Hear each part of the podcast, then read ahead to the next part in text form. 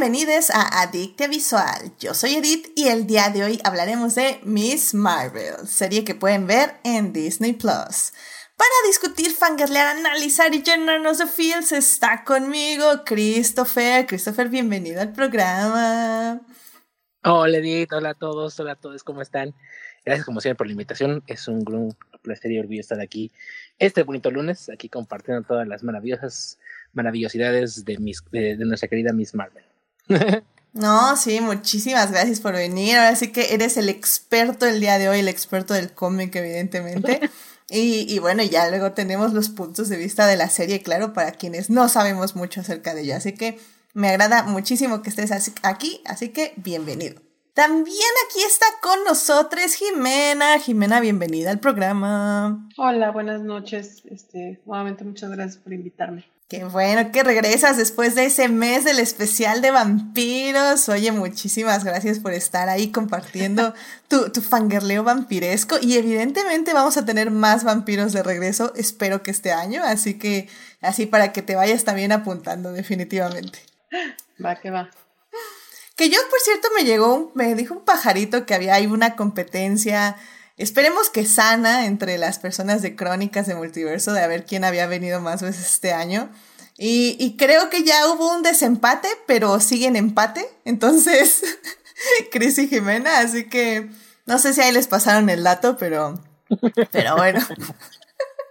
Me alegra que estén aquí de regreso ambos. Ah, sí, ni siquiera estaba compitiendo. Pero bueno.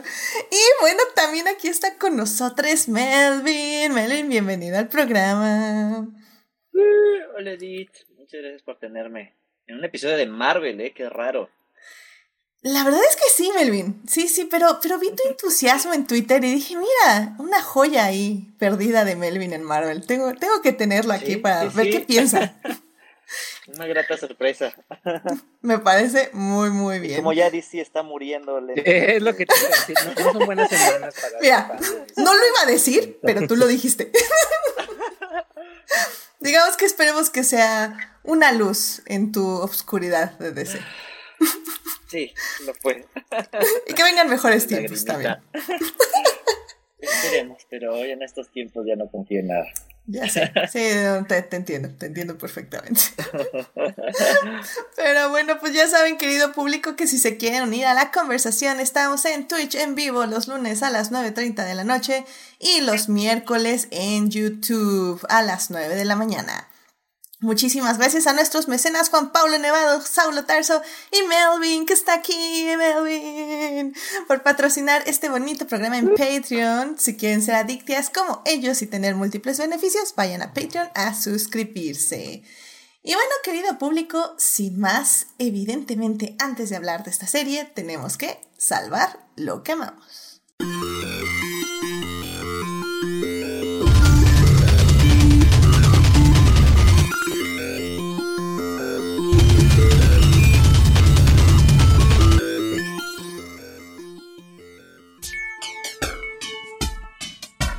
Muy bien, ya estamos aquí para salvar lo que amamos. Christopher, ¿qué te gustaría compartir con el público esta semana?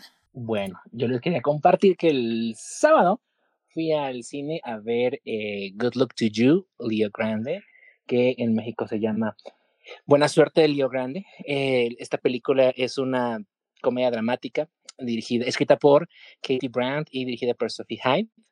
Eh, y es realizada por Emma Thompson y por Daryl McCormack y nos cuenta la historia de una eh, profesora retirada, una mujer de ya de más de 60 años, que eh, finalmente, después de dos años de duda y de este, eh, inseguridad, decide contratar a un trabajador sexual porque quiere, pues básicamente, hacer muchas cosas que no pudo hacer en sus 35 años de matrimonio. Y pues esta, esta premisa desata una, toda una serie de situaciones y conversaciones muy interesantes entre ambos personajes. Eh, creo que es una de las propuestas más interesantes que, que, he visto en cuanto, a, en cuanto a temas de sexualidad femenina, en cuanto a temas de sexualidad de personas adultas eh, mayores y en cuanto a temas de trabajo sexual, porque lo, hace de una perspectiva muy, obviamente, muy progresista, muy liberal, una perspectiva donde, eh, bueno, es muy, es muy hermoso y muy interesante ver el viaje de, del personaje de Emma, cómo va pasando de, eh, por un lado, eh, sí, sí la, la, decisión de hacerlo, pero también todo un montón de inseguridades, de, desconfianza en ella misma, en su imagen corporal, y también en prejuicios sociales y, y, de conciencia que se fue construyendo a lo largo de los años, y cómo los va poco a poco eh, desmontando al conocer a este intrigante y, y obviamente exuberante muchacho que, que, contrata como su trabajador sexual y que obviamente en, dentro de un contexto de fantasía como el que él, él, desea proveerle como servicio, a ella le ayuda a irse quitando y, y, a ir mejorando su vida de maneras que nunca pensó hacerlo en, en, todo, su, en todo su matrimonio. Entonces, es una película muy interesante, es una película donde Emma Thompson realmente se luce de una manera espectacular como actriz. O sea, eh, mientras la veía yo decía, no, o sea, yo adoro a Emma Thompson, es adorada de la vida, pero a, a después de esta película sí la, salí idolatrándola porque es fantástica, maravillosa. También, pues, algo que hemos comentado muchas veces aquí, en, en esta cuestión del female gaze, creo que eh, esta película obviamente lo es en todo su, en todo su esplendor, porque pues, es escrita por una mujer y dirigida por una mujer, y, y la manera en que abordan todas las en, en, todos los temas es fantástica y es maravillosa, porque tiene una perspectiva muy fresca y una perspectiva muy profunda, pero al mismo tiempo muy empoderadora sobre el tema de la sexualidad. Cuando eres una persona adulto mayor, que supuestamente, cuando eres una, una, una persona viuda, porque el personaje ella es una mujer viuda, este, y, y, y, la manera en la que, en, en, la que construyen este relato empoderante hacia, hacia, la, hacia la mujer y hacia su vida, me parece fantástico y maravilloso. Y, y es hermoso porque es una película que transcurre en, básicamente, la mayor parte de la película transcurre en un cuarto de hotel, ¿no? Son entre cuatro paredes y son ellos dos platicando y hablando y, y interactuando durante 97 minutos. Entonces, la amé con todo mi corazón. Pueden verla en el cine, se llama Buena Suerte Leo Grande, Good Luck to You Leo Grande. En Estados Unidos es por Hulu, entonces no sé cómo vaya a llegar aquí en, en, esta, en América Latina, si va a llegar por Star Plus o por alguna otra plataforma, pero chequenla porque realmente es una muy, muy buena, es una propuesta muy interesante, muy eh, conmovedora, muy provocadora y donde Emma Thompson se avienta, o sea, simplemente cuando llega, llegas al final y, Emma Thompson hace algo que no os voy a revelar, pero que es bastante impresionante y bastante genial, eh, la terminas admirando y la terminas adorando de muchas maneras. Entonces, les recomiendo Good Luck to You, Leo Grande. Buena suerte, Leo Grande. Ah, excelente. La verdad sí había escuchado hablar de la película. Este, no me interesó mucho verla, pero sé que ha tenido muy buenas críticas, así que pues claro, vamos a reservarle un espacio porque sí, sí he oído muy, hablar muy bien de ella. Y bueno, obviamente Chris también es este garantía, entonces pues perfecto, me parece una gran recomendación para ir al cine y disfrutar por el momento por allá y ya después cuando llegue a este a otros medios, porque ya están medios alternativos, pero bueno, cuando llegan medios legales la podemos disfrutar. Así que muchísimas gracias Chris por traer esta recomendación. Jimena, ¿a ti qué te gustaría compartir con el público esta semana? Si vieras que no sé. sí, sí, estuve pensando mucho, o sea, por ejemplo, eh, Estuve pensando en música porque, por ejemplo, va a salir un, van a salir discos interesantes de, este, de grupos que me agradan, incluso colaboraciones, pero todavía no salen. Entonces no las puedo recomendar porque pues no las he escuchado, ¿verdad? He estado viendo series, he estado viendo este, algunas películas, pero casi todo ya lo he recomendado anteriormente. Entonces, esta semana quiero que mejor sí. Eh, no sé, que posteen en, en Aditya y me recomienden cosas para ver. Ok. Muy bien, bueno, me, me parece bien, me, me, parece bien que el público también sí. puede participar, evidentemente. Es algo que también nos gusta, que nos lleguen su salvando lo que vamos, así que déjenle de recomendaciones a Jimena, ya la han escuchado aquí en el programa, ya saben lo que le gusta, le gusta también el cine de terror, pero el bueno, el bueno, el bueno, y el bueno es difícil para entenderle, así que... No, no sé quién es, es más piqui de cine terror. Dafne o Jimena. Cada quien, no, cada quien tiene como que el tipo de terror que le gusta más bien. Entonces, no es que haya un terror bueno o un terror malo, ¿no? Un terror X o un terror no tan terror, ¿no? Pues es que cada quien percibe las cosas de diferente manera. Entonces, pues, es la cosa. Bueno, pues está muy bien, ya saben, a, están abiertas las recomendaciones. Muchísimas gracias, Jimena, por dejar que el público te recomiende cosas. y bueno, pues este, Melvin, Melvin, Melvin, mira, el día de hoy es día de recomendaciones de Patreons porque ya nos habíamos atrasado por el anterior mes, por las vacaciones, bla, bla, bla, bla. Entonces yo sé que estoy haciendo trampa porque estás aquí, pero vamos a decir que empiezan las recomendaciones de Patreons contigo, Melvin. Así que, Melvin, que, mira, y, si quieres la próxima ah, por semana. Eso me invitaste. Pues, no, no, no, ¿cómo crees? No, no, sí fue, no, sí fue por tu amor a Miss Marvel. Pero no, yo creo que hasta la siguiente semana te damos uno extra. Pero el día de hoy, Melvin, nos está aquí para darlos en vivo y a todo color su recomendación, su salvando lo que amamos. Así que adelante, Melvin, por favor. Ah, pues yo les voy a recomendar hoy la nueva peli de Depredador que se llama Prey. Está en Star Plus. Este, la verdad fue una grata sorpresa. O sea, había aparecido pues, los anuncios ahí de Prey, nueva película de Depredador, así medio low key todo. Yo ni siquiera sabía quién la había hecho, o sea, para mí era así como de así, bueno, vamos a sacar cualquier peli, este, otra más de Depredador y directo a streaming, ¿no?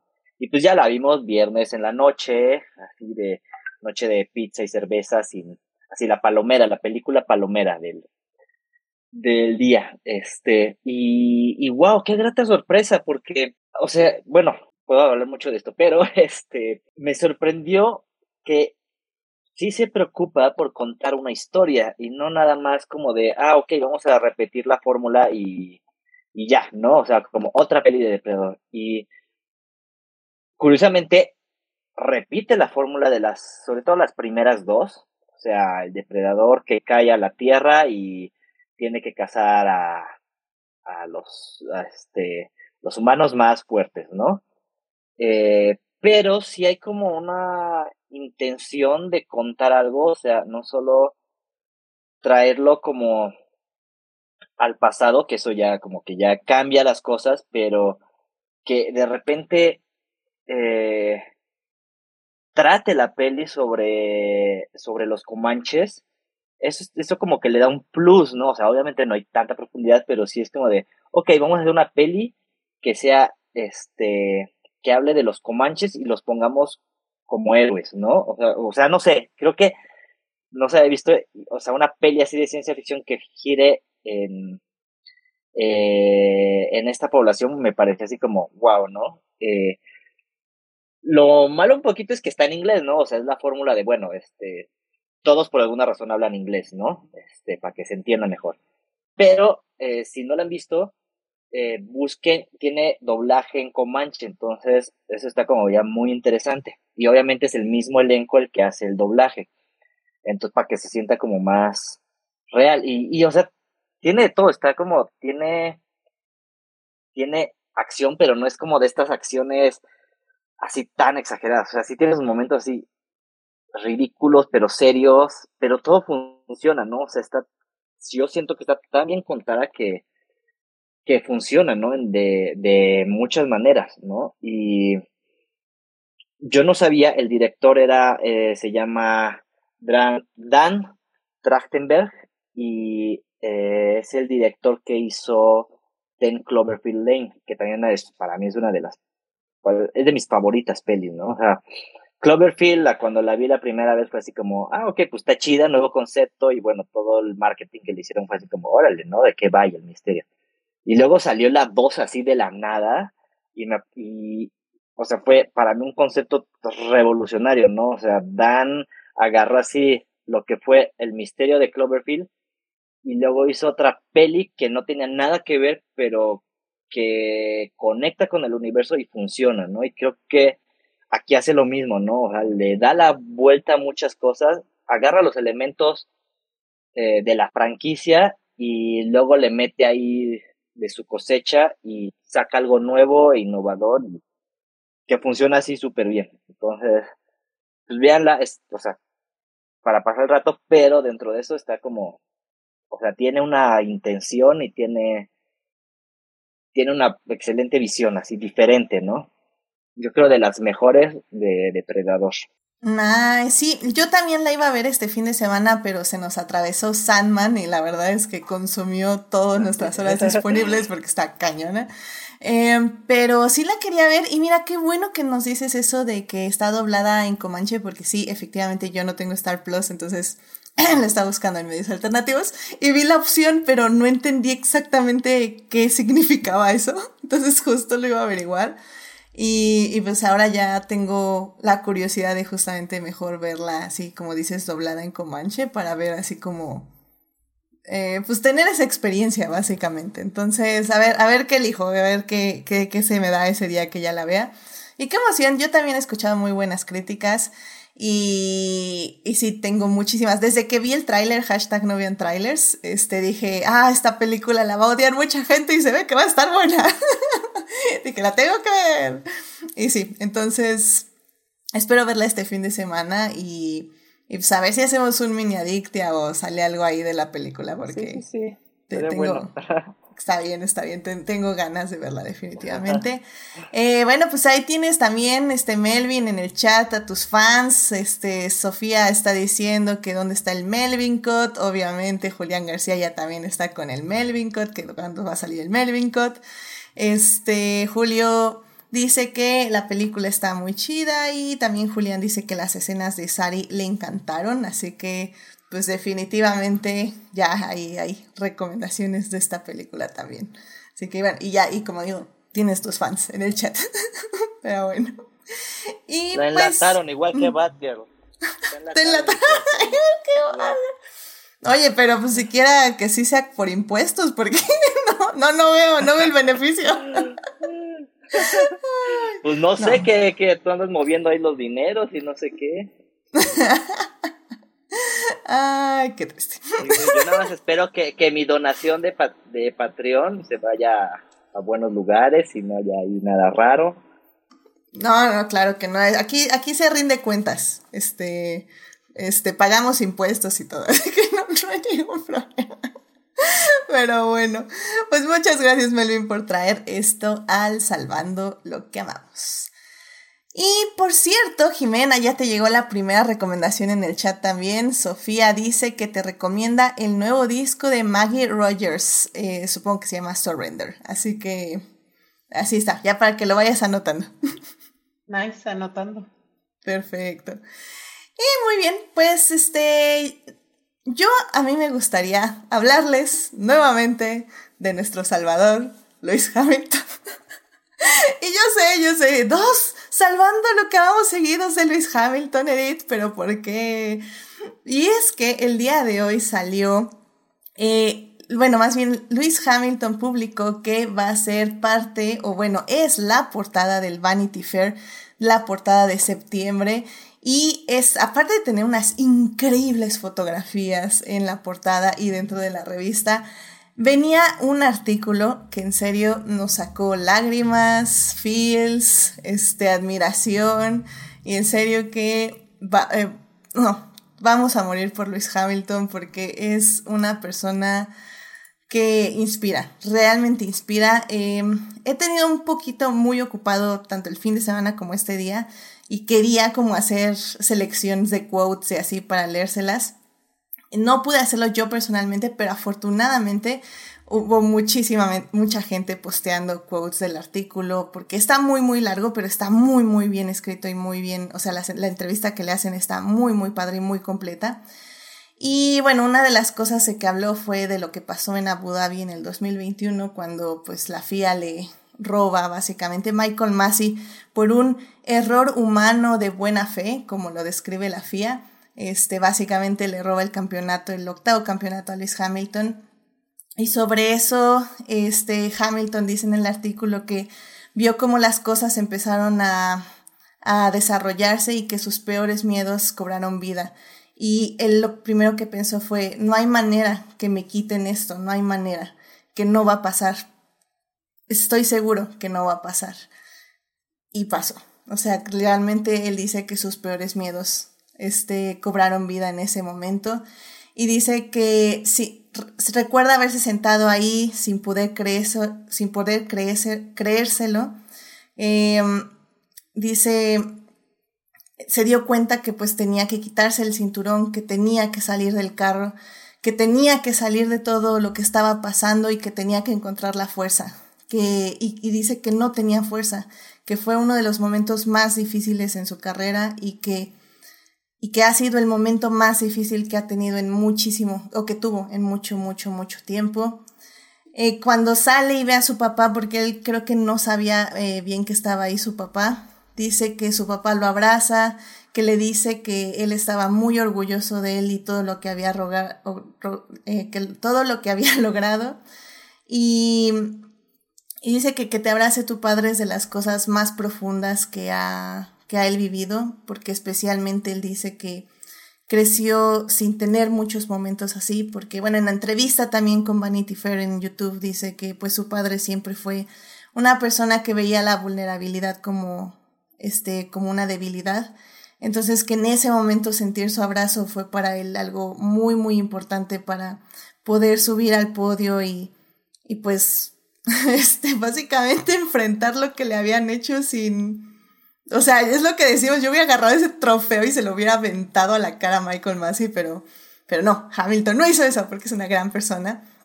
Y lo muy padre que también está en el artículo es que en, el, en, Abu Dhabi había dos personas que no sabíamos que estaban ahí, que estaban Melody Hobson y George Lucas. Eh, Melody Hobson es la esposa de George Lucas, George Lucas sí, el de Star Wars.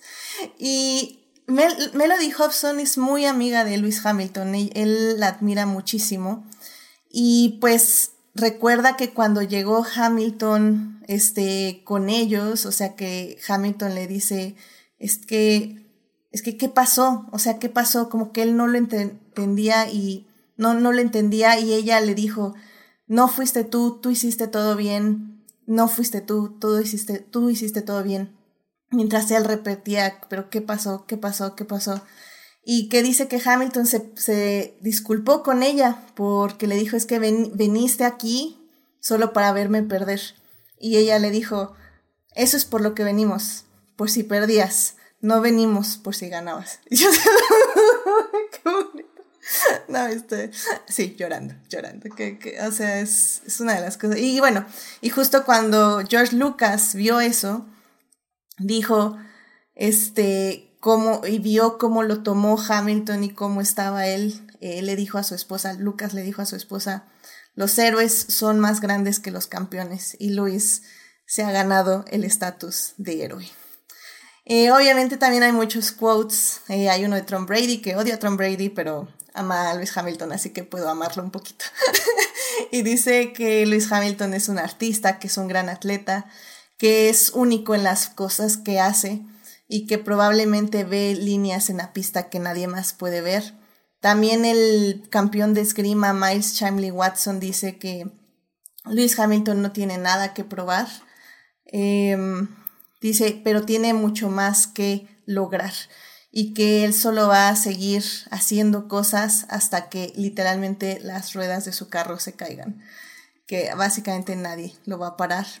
Hablan un poco de los bajos de Lewis Hamilton en el aspecto de que, por ejemplo, cuando en un video del 2000 y este, justamente su sobrino se pone un vestido y Hamilton le dice, ay, pero es que los niños no guardan, no usan vestidos. Eh, fue muy criticado en las redes en ese tiempo, obviamente, y, y, Hamilton dice cómo aprendió de esa experiencia, se empezó a educar, empezó a conocer gente, más gente, a hablar con gente, hasta que efectivamente se dio cuenta que en lo que, en lo que había cometido ese error. Eh, salen las fotos eh, de cuando él acompaña ya a Disney a su sobrino y el sobrino le dice es que quiero un vestido de princesa y Hamilton le dice claro que sí yo te acompaño y fue con él a comprarle su vestido cuando Hamilton ya luego en las portadas de una revista sale ya también él con una falda o sea que dice como como uno tiene que aprender, o sea, aceptar cuando uno se equivoca y pues básicamente aprender a ser una mejor persona.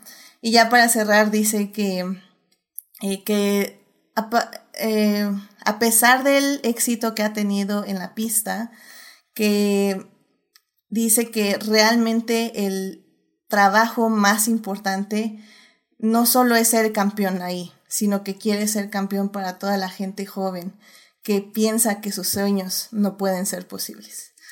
No, no, es un articulazo, en serio, yo ya llorando, llorando. está, está muy bonito, se los recomiendo, ahí lo pueden ver este, gratis, creo que así si ven un artículo de Vanity Fair es gratis y ya si quieren ver más ya les cobran. Pero léanlo, está muy, muy padre. Y si me dicen dónde puedo comprar la revista, por favor, avísenme. Ya me dijeron que tal vez en Summers, pero que llega como un mes después o algo así. Así que voy a estar cazando la revista de Lewis Hamilton a ver si la encuentro. Porque, wow. O sea, wow. No puedo, no puedo. Ay, pero en fin, este... Rápidamente, eh, vamos justo a los salvando lo que amamos de los Patreons. Eh, Saulo Tarso nos dice: En el Olimpo de los perritos famosos hay grandes nombres como Lassie, Rintintín, Benji, Bongo, Tongo, Scooby-Doo, Laika, Cosmo, etc. Pero hay uno que resuena de forma muy especial. Su nombre fue Chuken eh, Hachiko. Su vida se convirtió en leyenda y esa leyenda fue llevada a la pantalla grande en el 2009 con el nombre de Siempre a tu lado. Narra la, tierna amistad del profesor de música Parker Wilson, Richard Gere y Sofía El Hachi, que el destino enlazó sus destinos y ese lazo trascendería después de la muerte misma, ya que después de una tragedia que golpeará a la familia de Hachi, él ya se había establecido una conexión con su amigo humano y además tenían una rutina donde diariamente lo acompañaba a la estación de tren y a su regreso lo esperaba en el mismo punto. Hasta que un día no regresó Parker. Aún así, Hachi siguió esperando a su amado amigo y día tras día, semana tras semana, mes con mes y año tras año. Sobrevivió gracias a los amigos del maestro Parker que también conocían a Hachi y le proveían alimento. La esposa e hija del maestro Parker intentaron llevar a sus casas a Hachi a vivir, pero fue inútil. Hachi siempre regresaba a esperar a su amado amigo. Fueron 10 años que Hachi, esperó hasta que un día ya no pudo ir a la estación. Ese día se reunió con su amigo Parker, y, su amado amigo, y volvieron a jugar pelota como cuando era cachorro pequeño. Al día de hoy, en la estación de trenes de Shiba, Japón, hay una estatua del fiel Hachi y sus restos descansan al lado del doctor Hidesaburo Ueno en el cementerio de la ciudad. Ambos lugares son sitios turísticos para quienes conocen la leyenda de Hachi, el más fiel de todos los perritos. Sí, nunca voy a ver esa película. que voy a acabar llorando. Como todo mundo dice, pero muchísimas gracias, Saulo, por traer esta historia y leyenda aquí. A Un día que necesites este, llorar nada más por llorar, hazlo. Sí, exacto. es que literalmente nada de leerlo del Saulo ya estoy llorando. O sea, como no vaya. No, y la película. ¿para qué te cuento? Uy, Richard Gere también es, es bueno en, ese, en esas cosas, así que Ay, qué cosas. Pero bueno. Juan Pablo Nevado nos cuenta em, de la película El perro guardián de las estrellas de Tashi Murakami. Este, ah, no, perdón, no es película, es, creo que es libro. Pero a ver, bueno, dice, el anhelo de un perro que sin parpadear continúa mirando hacia las estrellas a pesar de ser algo imposible, el dedo no cesa. Así inicia el manga, que es la perfecta combinación entre arte simple y efectivo, historia poderosa y personajes que llegan a habitar en nuestro corazón sin pagar renta. La historia es narrada por, un, por nuestro perruno protagonista, haciéndola más entrañable, el cual se llama Happy, quien vive en una familia de clase media y tiene un giro dramático donde la esposa le pide el divorcio al padre, que desencadena un viaje para parte por parte de él. Así que toma sus pertenencias y se llama y y se va con Happy en su auto hacia una aventura que los unirá y formarán un lazo de amor, ternura y fidelidad mutua. El final es tan demoledor como, demoledor como trágico y que nos deja arrasados los ojos con lágrimas y no podemos evitar abrazar a nuestra mascota. Hay un segundo tomo que cuenta una historia paralela de un hermanito de Happy y que más adelante tendrá un cruce con los personajes de la primera entrega. También es altamente recomendable. Al final solo habrá girasoles, hermosos girasoles. Ah, ok, ese es un manga llamado El perro guardián de las estrellas de Tashi Murakami, editado por Kamite. Así que, bueno, dos recomendaciones para llorar con las mascotas. Así que si, si están este, como dice Chris, si, necesitan llorar un rato, creo que, creo que valen la pena. Muchísimas gracias por las recomendaciones a nuestros Patreons del programa. Muchísimas gracias por apoyar Adictia Visual. Y bueno, pues ya, con eso eh, terminamos estas recomendaciones de la semana. Digo, perdón, ya, ya, fueron recomendaciones, ya las tengo tan olvidadas que ya las estoy metiendo aquí. Con eso terminamos los salvando lo que amamos. Y ahora sí, ya por fin nos podemos ir a hablar de el tema del día de hoy. Así que vámonos a hablar de series.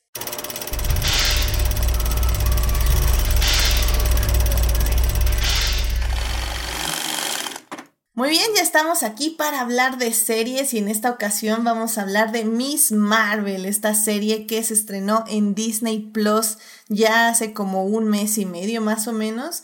Eh, la serie consta de seis episodios em, y pues bueno, la pueden ya ver ahí. Habla de una joven llamada Kamala que básicamente un día recibe un brazalete que es la herencia de su familia, lo cual desencadena poderes que tendrá que básicamente equilibrar con pues, la adolescencia, el crecimiento y pues su familia, que evidentemente al ser una familia de migrantes, pues no es una típica familia gringa, es una familia pues que ya como más latina, como lo sabemos, pues más muégano, más apegada, más preocupada, más controladora y que pues tienen que básicamente balancear, conocerse y pues pues de lidiar con todo lo que les llega el día a día.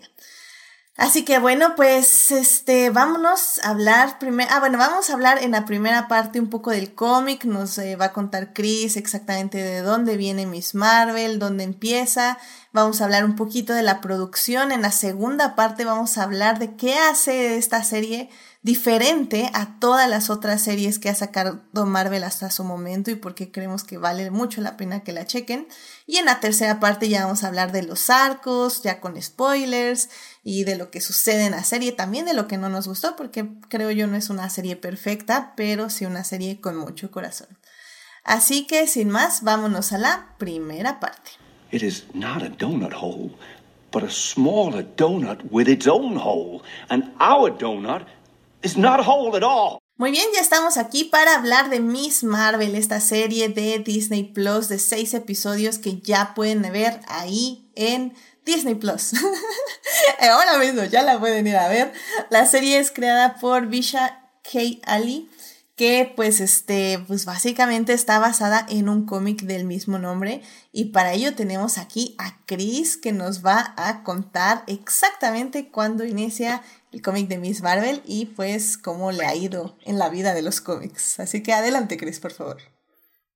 Gracias.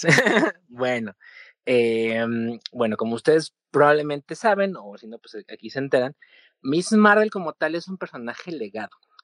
Eh, es un personaje legado de un personaje legado. porque el nombre Miss Marvel, la primera, eh, la personaje que lo usó fue Carol Danvers. Eh, sí, Carol Danvers, la capitana Marvel, es quien originalmente en los 70, si mal no me acuerdo, usó el nombre de Miss Marvel.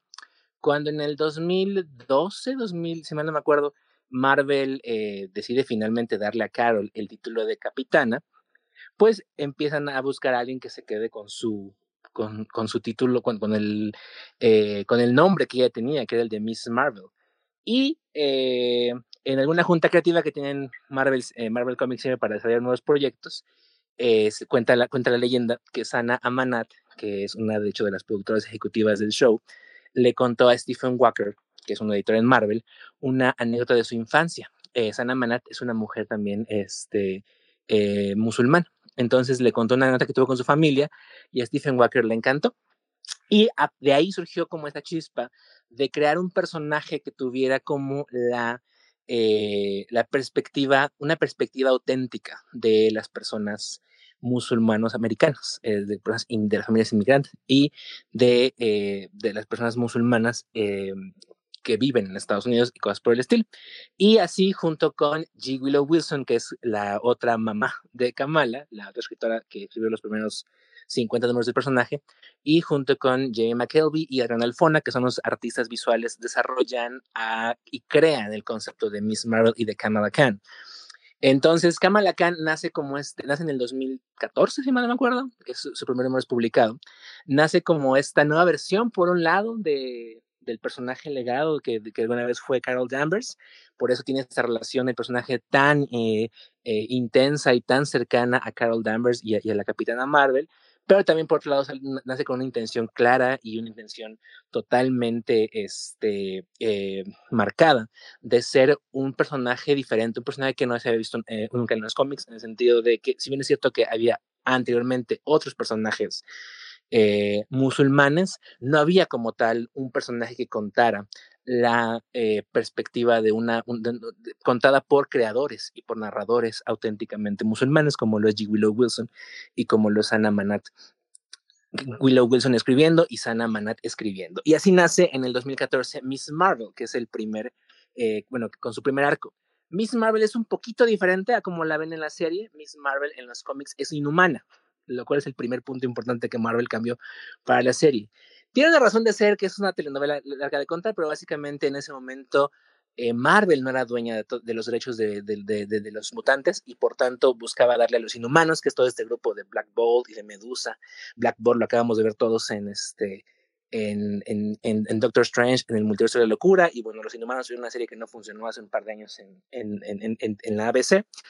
Eh, le intentan darle como todo este push de convertir a los inhumanos en los nuevos mutantes. Este, y obviamente, pues el plan no funcionó, pero lo que nos dejó ahora sí que dentro de todo lo bueno fue tener a, este, a Kamala Khan. Entonces, el origen es muy diferente en el cómic porque básicamente los inhumanos tienen un, origen mucho más fácil en esa nueva versión. En, en, en, este momento, en, los cómics, básicamente es, hay una niebla terrígena, que es una niebla inhumana, que cuando te toca, si tú tienes un gen inhumano eh, en ti latente, se activa y tienes poderes. Y básicamente es lo que le pasa a Kamala. Un día llega una nube a Nueva Jersey, porque también el cómic también se ambienta en Jersey City. Llega esta nube a, Jersey, que recordemos es cruzando, es del otro lado de Nueva York, por así decirlo, del lado del Hudson. Llega este, de la niebla, la rodea y le activa su gen inhumano y ella se queda en un capullo unos momentos y cuando sale tiene esos poderes que también son un poquito diferentes en el cómic. En el cómic básicamente ella es una polimorfa, eh, básicamente sus poderes son ligeramente parecidos a los que tiene eh, Reed Richards, el señor eh, Mr. Fantastic de los Cuatro Fantásticos, es decir, se puede hacer grande, chiquita, este, expandir, generalmente crea puños. Sí tiene un cierto parecido con los que tiene en la serie, pero ella en el cómic visualmente se expande, por así decirlo, no tiene como nada brillante y cosas por el estilo. Y pues básicamente Miss Marvel es, el, es un cómic eh, donde a lo largo de, bueno, yo me eché por lo menos los primeros 50, 55 números, mal no me recuerdo, que fue todo el run que escribió G. Willow Wilson y todavía un cachito del posterior autor que fue Saladin Ahmed, eh, que también escribió unos 10, 12 más es básicamente pues una, mm, una, una, una dramedia adolescente. O sea, tenemos por un lado todo el drama adolescente de Kamala, ella tiene este, esta relación de amistad, y, pero al mismo tiempo un romance que poco a poco florece con Bruno, tiene esta enorme amistad que tiene con Nakia, que es como su confidente, también está Isoe, eh, los personajes que vemos en la serie básicamente también tienen una, vida familiar muy importante, porque como, como dijo, como dijo Edith claramente, eh, estamos viendo una familia musulmana y la familia musulmana tiene una dinámica muy distinta a una familia eh, caucásica, en el sentido de que son mucho más unidos. Entonces tenemos a su hermano, a sus padres, eh, su vida en la mezquita, su vida con la comunidad, porque tienen ese sentido como de comunidad muy arraigado en toda esta parte de Jersey City. Entonces es muy padre a lo largo de, todos, de todo, yo sí recomiendo ampliamente que, eh, que lean. Miss Marvel en su momento fue un éxito muy importante con lectores y especialmente lectoras jóvenes, porque fue es un gran jumping point para entrar a leer cómics y el personaje además es fantástico porque refleja muchas de las ansiedades, inseguridades, miedos, emociones, alegrías este, eh, y, y, bellezas que tiene una persona adolescente cuando, cuando vive esta etapa. Entonces, y la serie lo plasma magníficamente la serie cómic me refiero lo magníficamente y también la serie, la serie de, de acción viva lo magníficamente y eh, obviamente además es un cómic que tiene un montón de, de, temas así súper progresistas porque Kamala, bueno, Kamala termina enfrentando la gentrificación y corporativos que quieren este, controlar y, destruir su, su, su, su, comunidad en pos de este, la ganancia y cosas por el estilo. Es un cómic muy completo y muy rico pero también tiene como toda esta cuestión, muchos personajes que por ejemplo también, eh, eh, por ejemplo, personajes como, como Daga Roja, como Red Dagger, aparecen muy adelante en, el cómic, pero también son parte importante de su mito, porque también en un momento obviamente Kamala también viaja, obviamente a Pakistán y cosas por el estilo. Entonces es un cómic fantástico, es un cómic que lo pueden empezar a leer poco a poquito. Los, los son, son arcos, obviamente, de seis, cuatro números y pueden irlo disfrutando de poco a poquito porque es un cómic fantástico. Y si realmente les gustó eh, la serie, la serie de, del MCU, deberían darle una oportunidad al cómic, porque realmente lo van a acabar amando con todo su corazón. Es uno de los cómics más hermosos que yo he leído jamás en mi vida, porque tiene todo lo que uno puede eh, gustar y reconocer de un cómic superior, pero también todo lo que uno puede gustar y reconocer de la experiencia humana de ser adolescente. Entonces, ese es básicamente quién es mi Marvel en los cómics. Es un personaje que vio muy importante por lo mismo de que eh, Marvel ya no tiene tantos héroes jóvenes que tuvieran éxito, entonces ella es parte de una camada de nuevos héroes jóvenes legado que tiene eh, y es como la líder de todos esos héroes jóvenes camada que tienen, eh, que tiene el este que tiene Marvel. Y pues es un placer que finalmente haya llegado a la pantalla chica y eventualmente como la propia serie nos dice pues llegue a la pantalla grande el año que entra en The Marvels. Y ya esa es la pequeña lección de historia de cómics. Ya. No, y mira, la verdad es que soy una pésima persona con los cómics.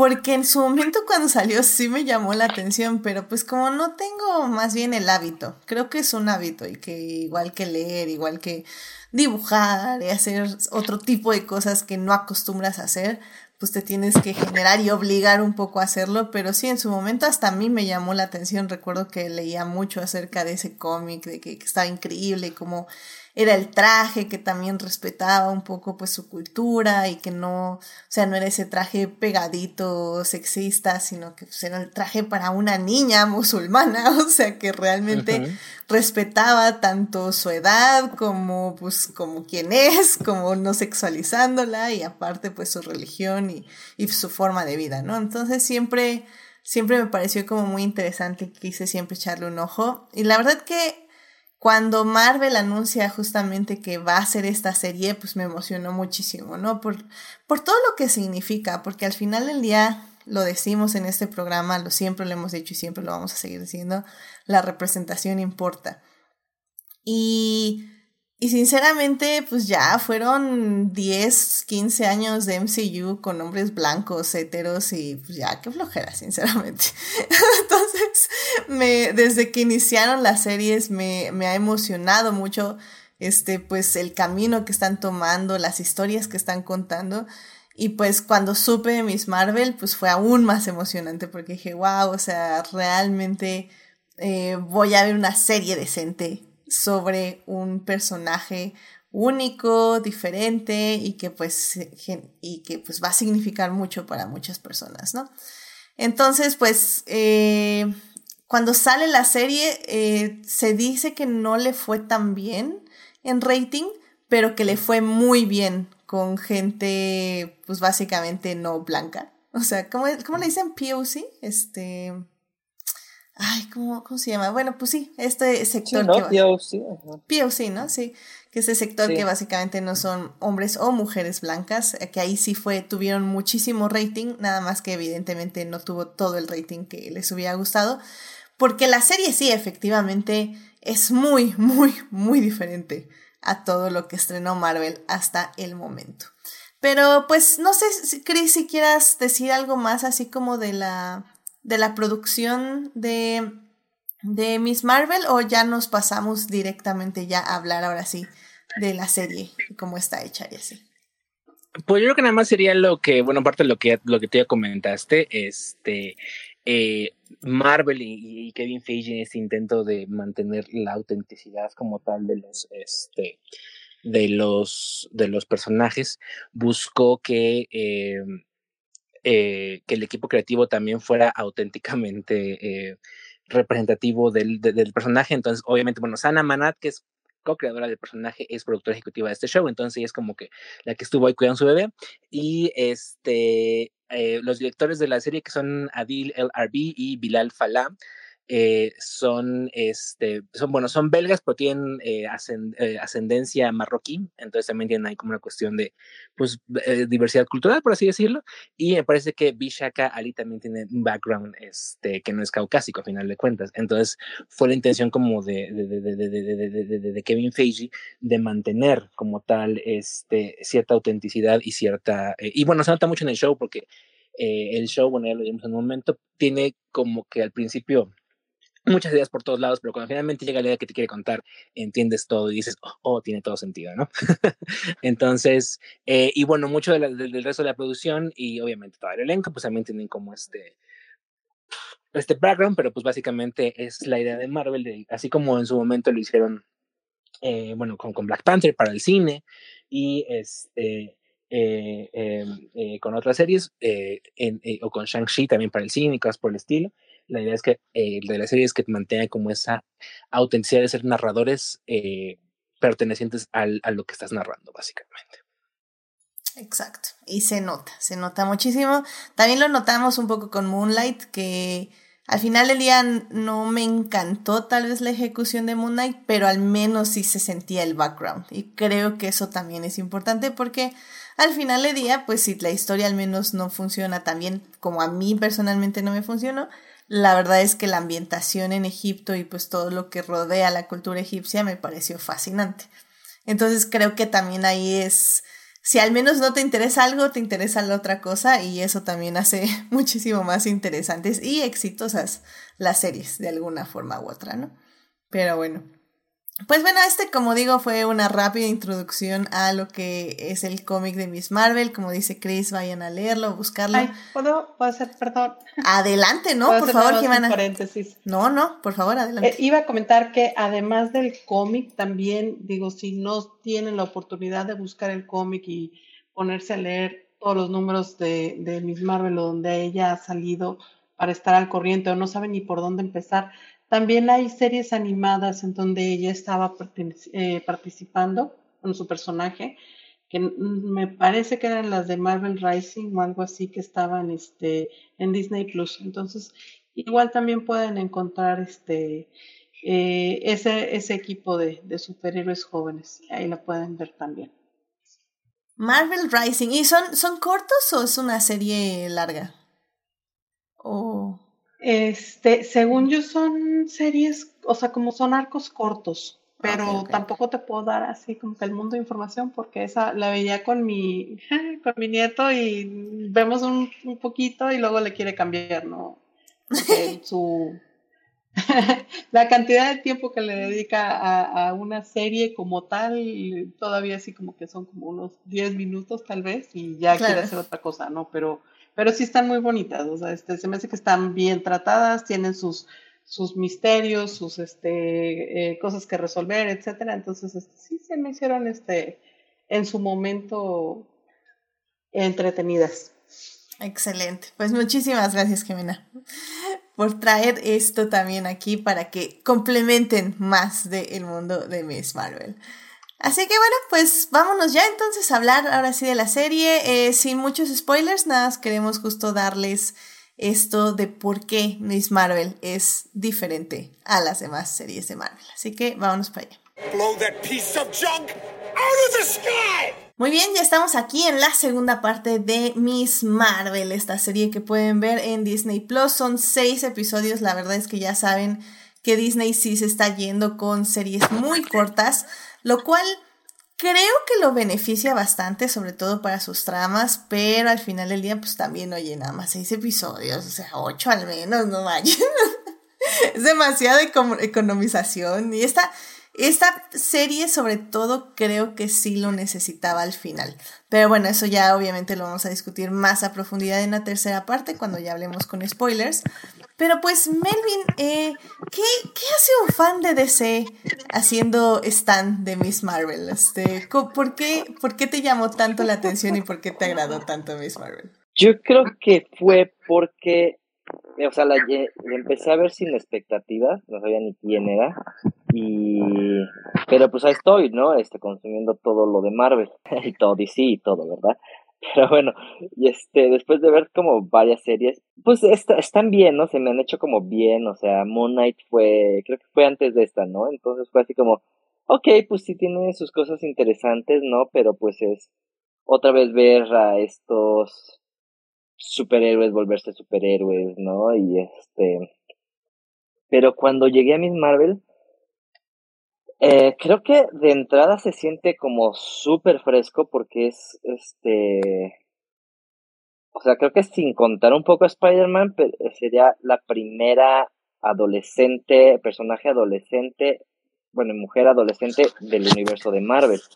Entonces eso ya como que, como que rompió muchísimo, ¿no? Y Spider-Man como que es parte de los Avengers originales, ¿no? Entonces, para esta nueva época, creo que fue el primer personaje que se me hizo fresco, ¿no? En, en todo esto. Y lo que me fue gustando a lo largo de toda la serie es que también sentí que es el primer producto de Marvel donde creo que no se enfocan como, como en el superhéroe, la superheroína, o los poderes, o el enemigo, o todo eso, ¿no? Sino, creo que fue la primera que se enfocó en Kamala, ¿no? O sea, ¿quién es Kamala? ¿Quién es este adolescente? ¿Por qué nos interesa ella, su familia, su cultura? Y ya lo de los super, superpoderes, ya es como aparte, ¿no? O sea, ya es como de el plus de Kamala. Y creo que por eso me gustó mucho y creo que por eso funciona súper bien, porque es los, super, los superpoderes y como que todo el universo este, de poderes de Marvel, de bien contra mal, es como todo un plus. O sea, aquí esta la historia fue completamente de Kamala, de principio a fin. Y creo que por eso me gustó mucho. Sí, estoy de acuerdo, que al final del día también creo que eso es lo que ha hecho bien Marvel en las series, como enfocándose básicamente en los personajes.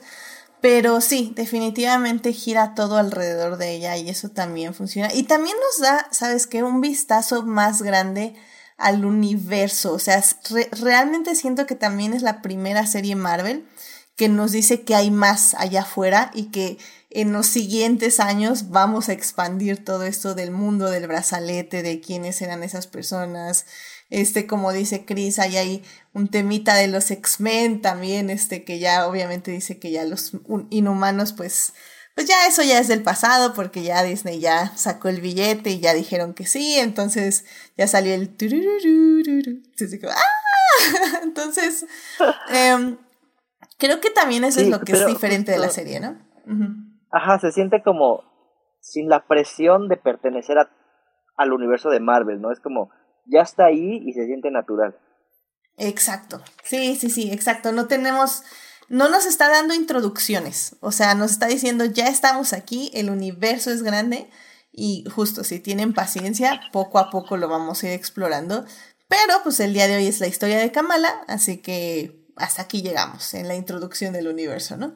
Y eso también creo que es muy interesante, hablando ya de la construcción del universo Marvel que evidentemente es una de las cosas que pues también agradan mucho de, esto, ¿no? Del, del, Marvel Universe, que todo es, es coherente y es este y es eficiente más, más que nada, ¿no?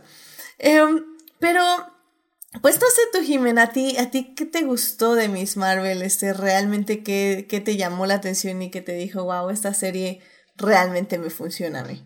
A mí, la verdad es que en general las series de Marvel me están gustando mucho, o sea, punto y aparte de, de Miss Marvel. Este, y específicamente de Miss Marvel, así que es la segunda adolescente, por algún lugar de, de, de ahí de Disney Plus está Kate Bishop llorando, ¿eh? Este, Hawkeye. Eh, Es que, es que Kate este, Bishop ya es más grande, ¿no? Es que ella sí se ve más jovencita, ¿no? Sí, exacto, exacto. Este, que, que, ahí entra lo que decía este Melvin, que se ve más fresca, más este, como un adolescente disfrutando su día a día, ¿no? O sea, viviendo con intensidad cada día. Me recuerda un poquito, este, a lo mejor no tan cerca, pero me recuerda un poquito a Turning Red. O sea, a cómo viven el día a día las muchachas, este, las amigas ahí en la escuela, todo es este, o sea, como dice, todo es el ahora, ¿no? No están pensando en qué va a pasar mañana o y, y cómo le voy a hacer y esto, o sea, todo están en el ahora. Entonces, este, me encanta también cómo este, están texteando, porque pues es algo muy de adolescentes ahorita, está texteando y, este, y se ven corazones en, en como que los emoticons, pero no que salen de su, de su celular o algo, sino como que de alguna forma los integran a todo el, el background, ¿no? Entonces, este, no sé, ella manda una carita feliz y tú ves la carita feliz porque la ves en el logo de un restaurante, pero sabes que es parte de lo que ella está texteando, ¿no? Entonces, la ves llegar bailando bien feliz a su casa, la ves llegar toda triste y aventarse a la, a la, a la almohada a llorar, ¿no? O sea, la ves siendo adolescente. Entonces, se me hizo muy padre que te presentaran ese momento este, antes de ver, bueno, y, y, sus poderes, antes de ver, bueno, y entonces qué va a hacer, o sea, me gustó mucho esa parte.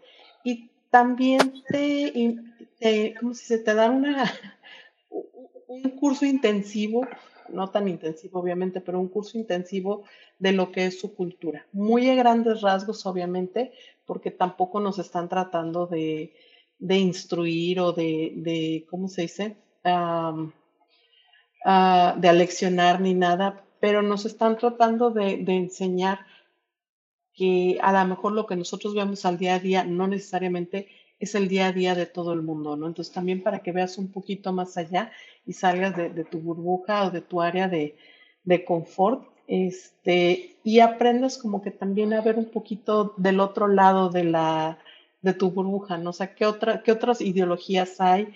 ¿Qué otros este, pensamientos hay? ¿Qué otras, este, mm, ¿cómo se dice? Pues religiones hay, etcétera, ¿no? Entonces se me hizo muy padre.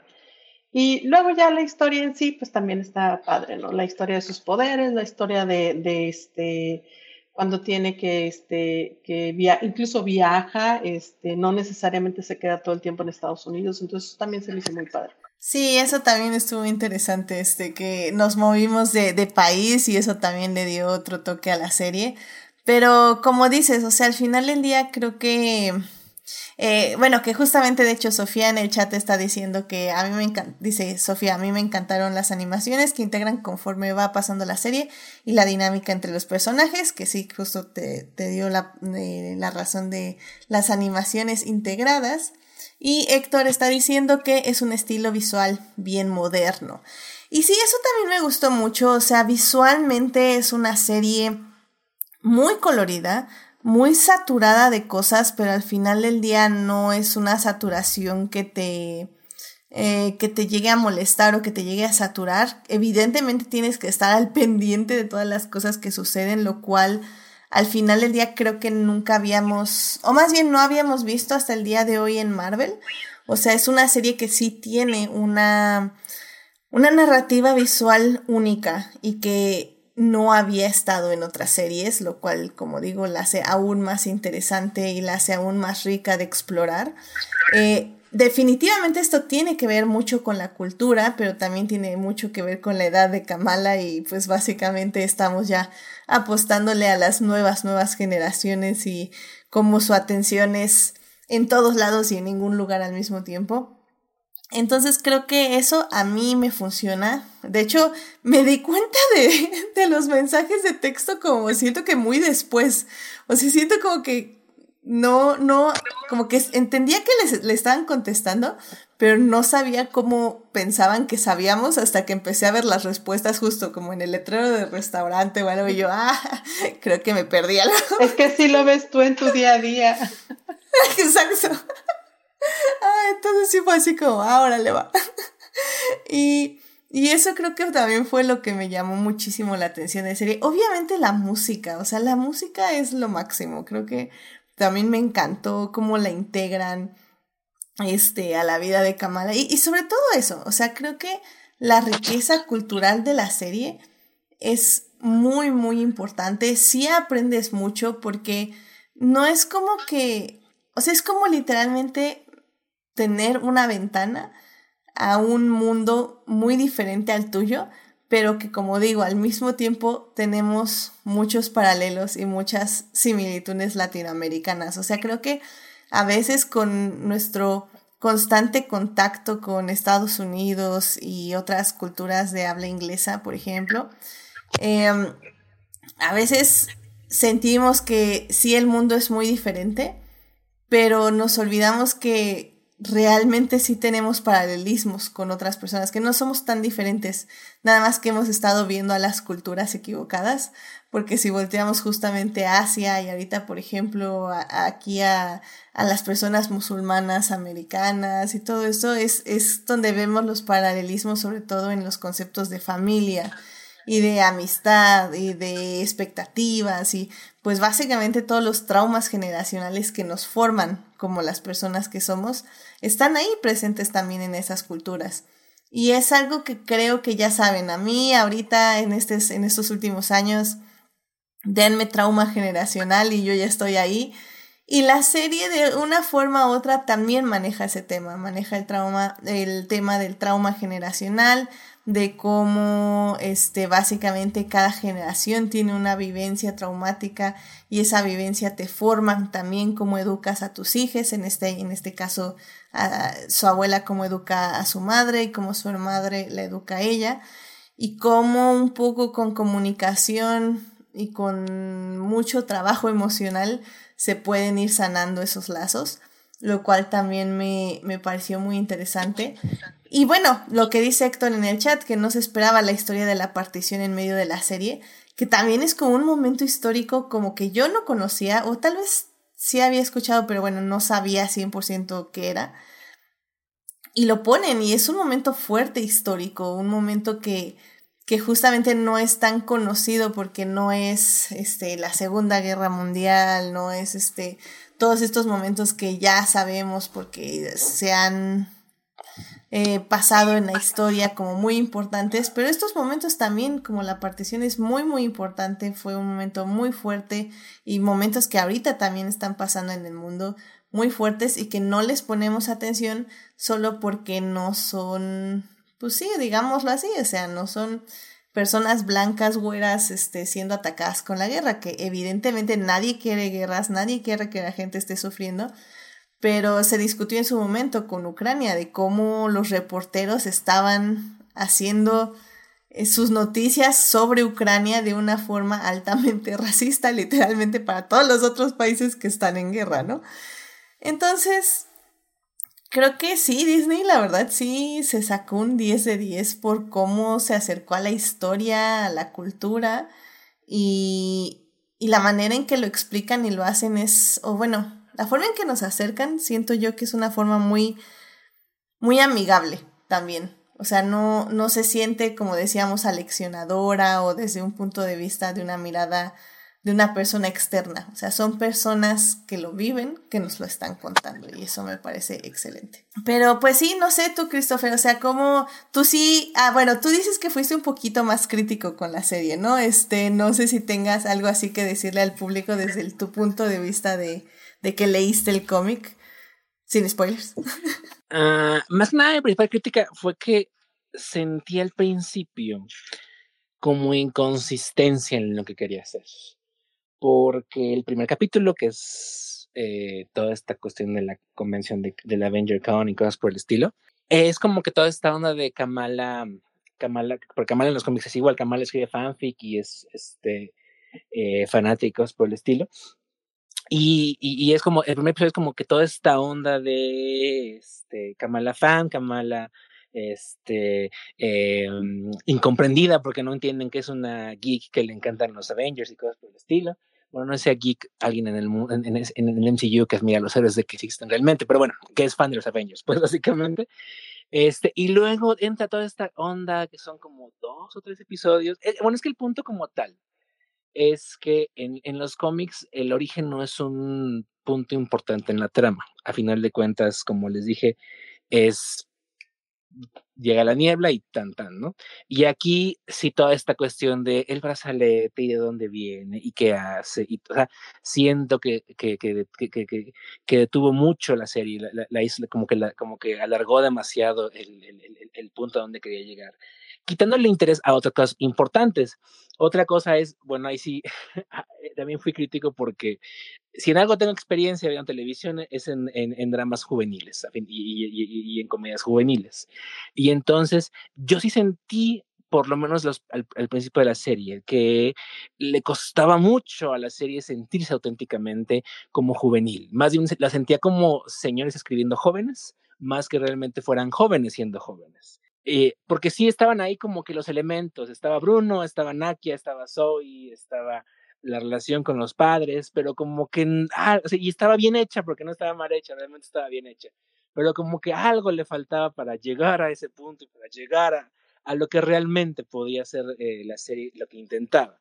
Y la serie da un brinco radical a partir del, del, cuarto episodio, porque es lo que comentábamos, ¿no? Que se convierte en una, en una lección de historia sobre la partición y sobre el proceso de, de, de, descomposición, bueno, de, de, separación de, la gente, este, de, la India, de la India, y es ahí donde realmente cambió el personaje de la serie, porque dije, ah, tienen un punto donde quieren llegar. Todo lo demás era cosas que tienen que hacer para poder llegar a este punto. Y ya cuando llegamos al quinto episodio, que es básicamente este, Miss Marvel Red Encanto, fue así de, ah, todo tiene sentido. Entonces ahí fue donde la serie realmente me conquistó.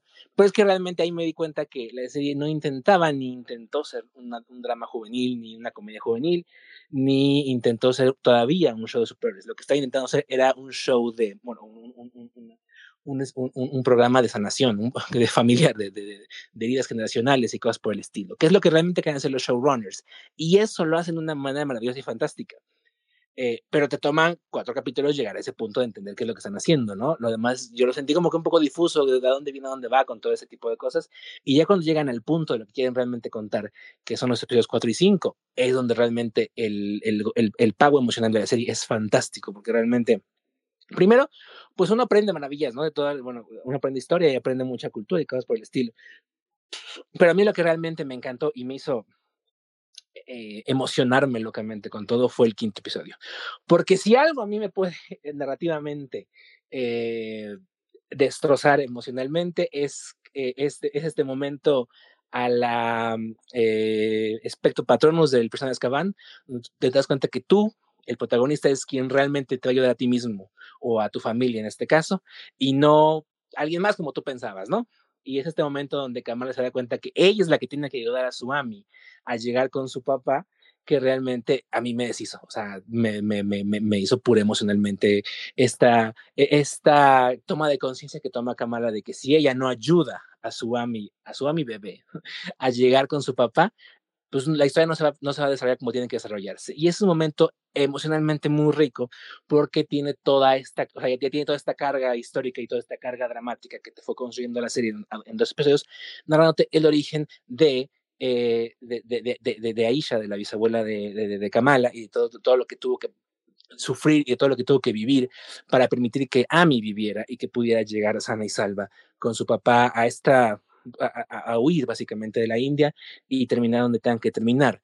Entonces es ahí donde realmente la serie para mí hizo clic y realmente me conquistó. Ustedes, bueno, pregúntenle a, a, los chicos de Crónicas. Mi review del episodio 1 a 3 fue así como de, está bien, pero como que algo le falta. 4 y 5 fueron realmente los que ya me conquistaron en todo sentido. Y el sexto episodio a mí me encantó porque realmente ya es lo que yo el tiempo, todo el tiempo estoy esperando porque ya es Kamala, Kamala heroína adolescente. Eh, amé el sexto episodio porque no hay nada que, o sea, yo lo que yo necesitaba era eso, era era a, a Kamala con su, eh, con su squad de amigos, con Bruno, con Nakia, con este, eh, con Red Dagger y con este, con Zoe haciendo plan y con su hermano haciendo planes locos para detener a los villanos y para detener en este caso control de daños y este sentido de comunidad tan hermoso donde todo Jersey protege a Kamala es emocionalmente satisfactorio porque es lo que realmente es eh, la esencia de, de, de, la Kamala de los cómics. Eh, y para mí, o sea, el sexto episodio fue un, fue un dulce, fue un, fue un postre, fue una maravilla porque ya realmente nos dio este full circle, este círculo completo donde Kamala se convierte finalmente en la Miss Marvel que siempre tuvo que ser y donde ya conocemos la Miss Marvel que todos amamos por lo que todos la amamos, ¿no? Entonces, eh, les digo, uno, dos y tres, eh, están bien, pero algo ahí les faltó como para que amarraran mejor. Cuatro, cinco y seis valen toda la pena del mundo y valen y explican y tienen corazón y tienen emoción y tienen sentimiento y tienen etos, patos, gatos, vatos y eh, marvelatos. Muy bien, este, spoilers, por cierto. que, ah, que spoilers. Ay, ya, total, ya tiene, así que. X. no, esto Perdón, no me que estábamos en la, en la parte sin spoilers. Eh, ya, está, está bien, no te preocupes. Es que, que extrañamente yo opino lo contrario. A mí me funcionaron más los primeros episodios que los últimos, pero si quieres, este, lo, lo hablamos ya justamente en la siguiente parte, ya ahora sí para, para irnos de superficiales spoilers, ahora sí spoilers, spoilers. Este... Disculpen si les quemé la trama, pero este... Eh, realmente no era mi intención. al, al, al, final del día sí ya, ya pasó un mes y medio, la verdad sí, sí, es válido, es válido, pero bueno, este, creo que al final del día eh, lo que les queremos dejar este, en esta sección es que sí, vale mucho la pena ver Miss Marvel, eh, es muy divertida. Tal vez yo siento que algunas personas la pueden tomar como una serie más palomera, más de verla en ratos tranquilos y así lo cual no está mal, pero por ejemplo para mí sí tiene muchísima más profundidad que no sé Hawkeye o que tiene Moonlight, Moon Knight, por ejemplo. O sea, yo creo que Miss Marvel sí tiene muchísimo más que aportar en todos los aspectos, tanto visuales como narrativos. Y sí, tiene las, unas par de cositas que no me gustan, sobre todo al final. Creo que para mí, por ejemplo, mi queja de la serie es que, como siempre, el punto más débil de Marvel son los villanos. Eh, siento que existen para nada y se van para nada. Entonces, ahí sí es lo que a mí nunca me ha funcionado y creo que no funciona en esta serie. Pero sinceramente, o sea, estamos hablando de un con y estamos hablando de 500 pros. Entonces, si buscan el perfecto villano, villana de la serie Marvel, todavía no llega aquí. Creo que seguimos sin eso. De hecho, no. De hecho, no sé quién podría yo decir que es mi eh, villano, villana y favorite de, de Marvel, sinceramente. Más Minkensen es increíble, así que voy a decir que más Minkensen. Pero no necesariamente porque sea más Minkensen. Pero en fin. Entonces, bueno, eso es pues, por ejemplo. Bale no te... Ah, no, no he visto Thor todavía. como villano, ¿no? Ah, ok. No, todavía no llego ah, a Thor. Y, y, acuérdate que mi ah, problema con Taika Waititi no sé si sobrepase toda la película, mi odio. Taika, te amo como actor, no me gustas como director. Pero bueno. Sí, justo en esto tampoco, o sea, siento justo que los villanos sobraban. O sea, como que ni el caso. Y, creo que sí es de los episodios finales cuando se. El penúltimo, creo. Es como de, ah, bueno, pues sí se los enfrentó y, ya. Fue muy X, ¿no? Pero yo me quedo con todo lo demás. Pero creo que tenía que cumplir como, ah, es peli de superhéroes, entonces tiene que haber villanos. Y creo que estaban haciendo tan bien lo demás que fue así como, ay, sí es cierto, ¿verdad? Como que hay que meter unos villanos porque es Marvel y porque así es la fórmula, pero no sé, creo que poco a poco los van a ir soltando. bueno, pero eso como siempre ha dicho, como decía Eddie claramente, la fortaleza de Marvel son sus héroes, no sus villanos. sí. Ay, pero, pero sí. Entonces, eh, pues miren, vámonos ya a hablar este 100% con spoilers para hablar de los detalles de Miss Marvel. Pero pues sí, eh, vayan, vayan a ver Miss Marvel. Vayan a ver y está muy, muy interesante. Así que vámonos ya a la tercera parte para seguir hablando de Miss Marvel.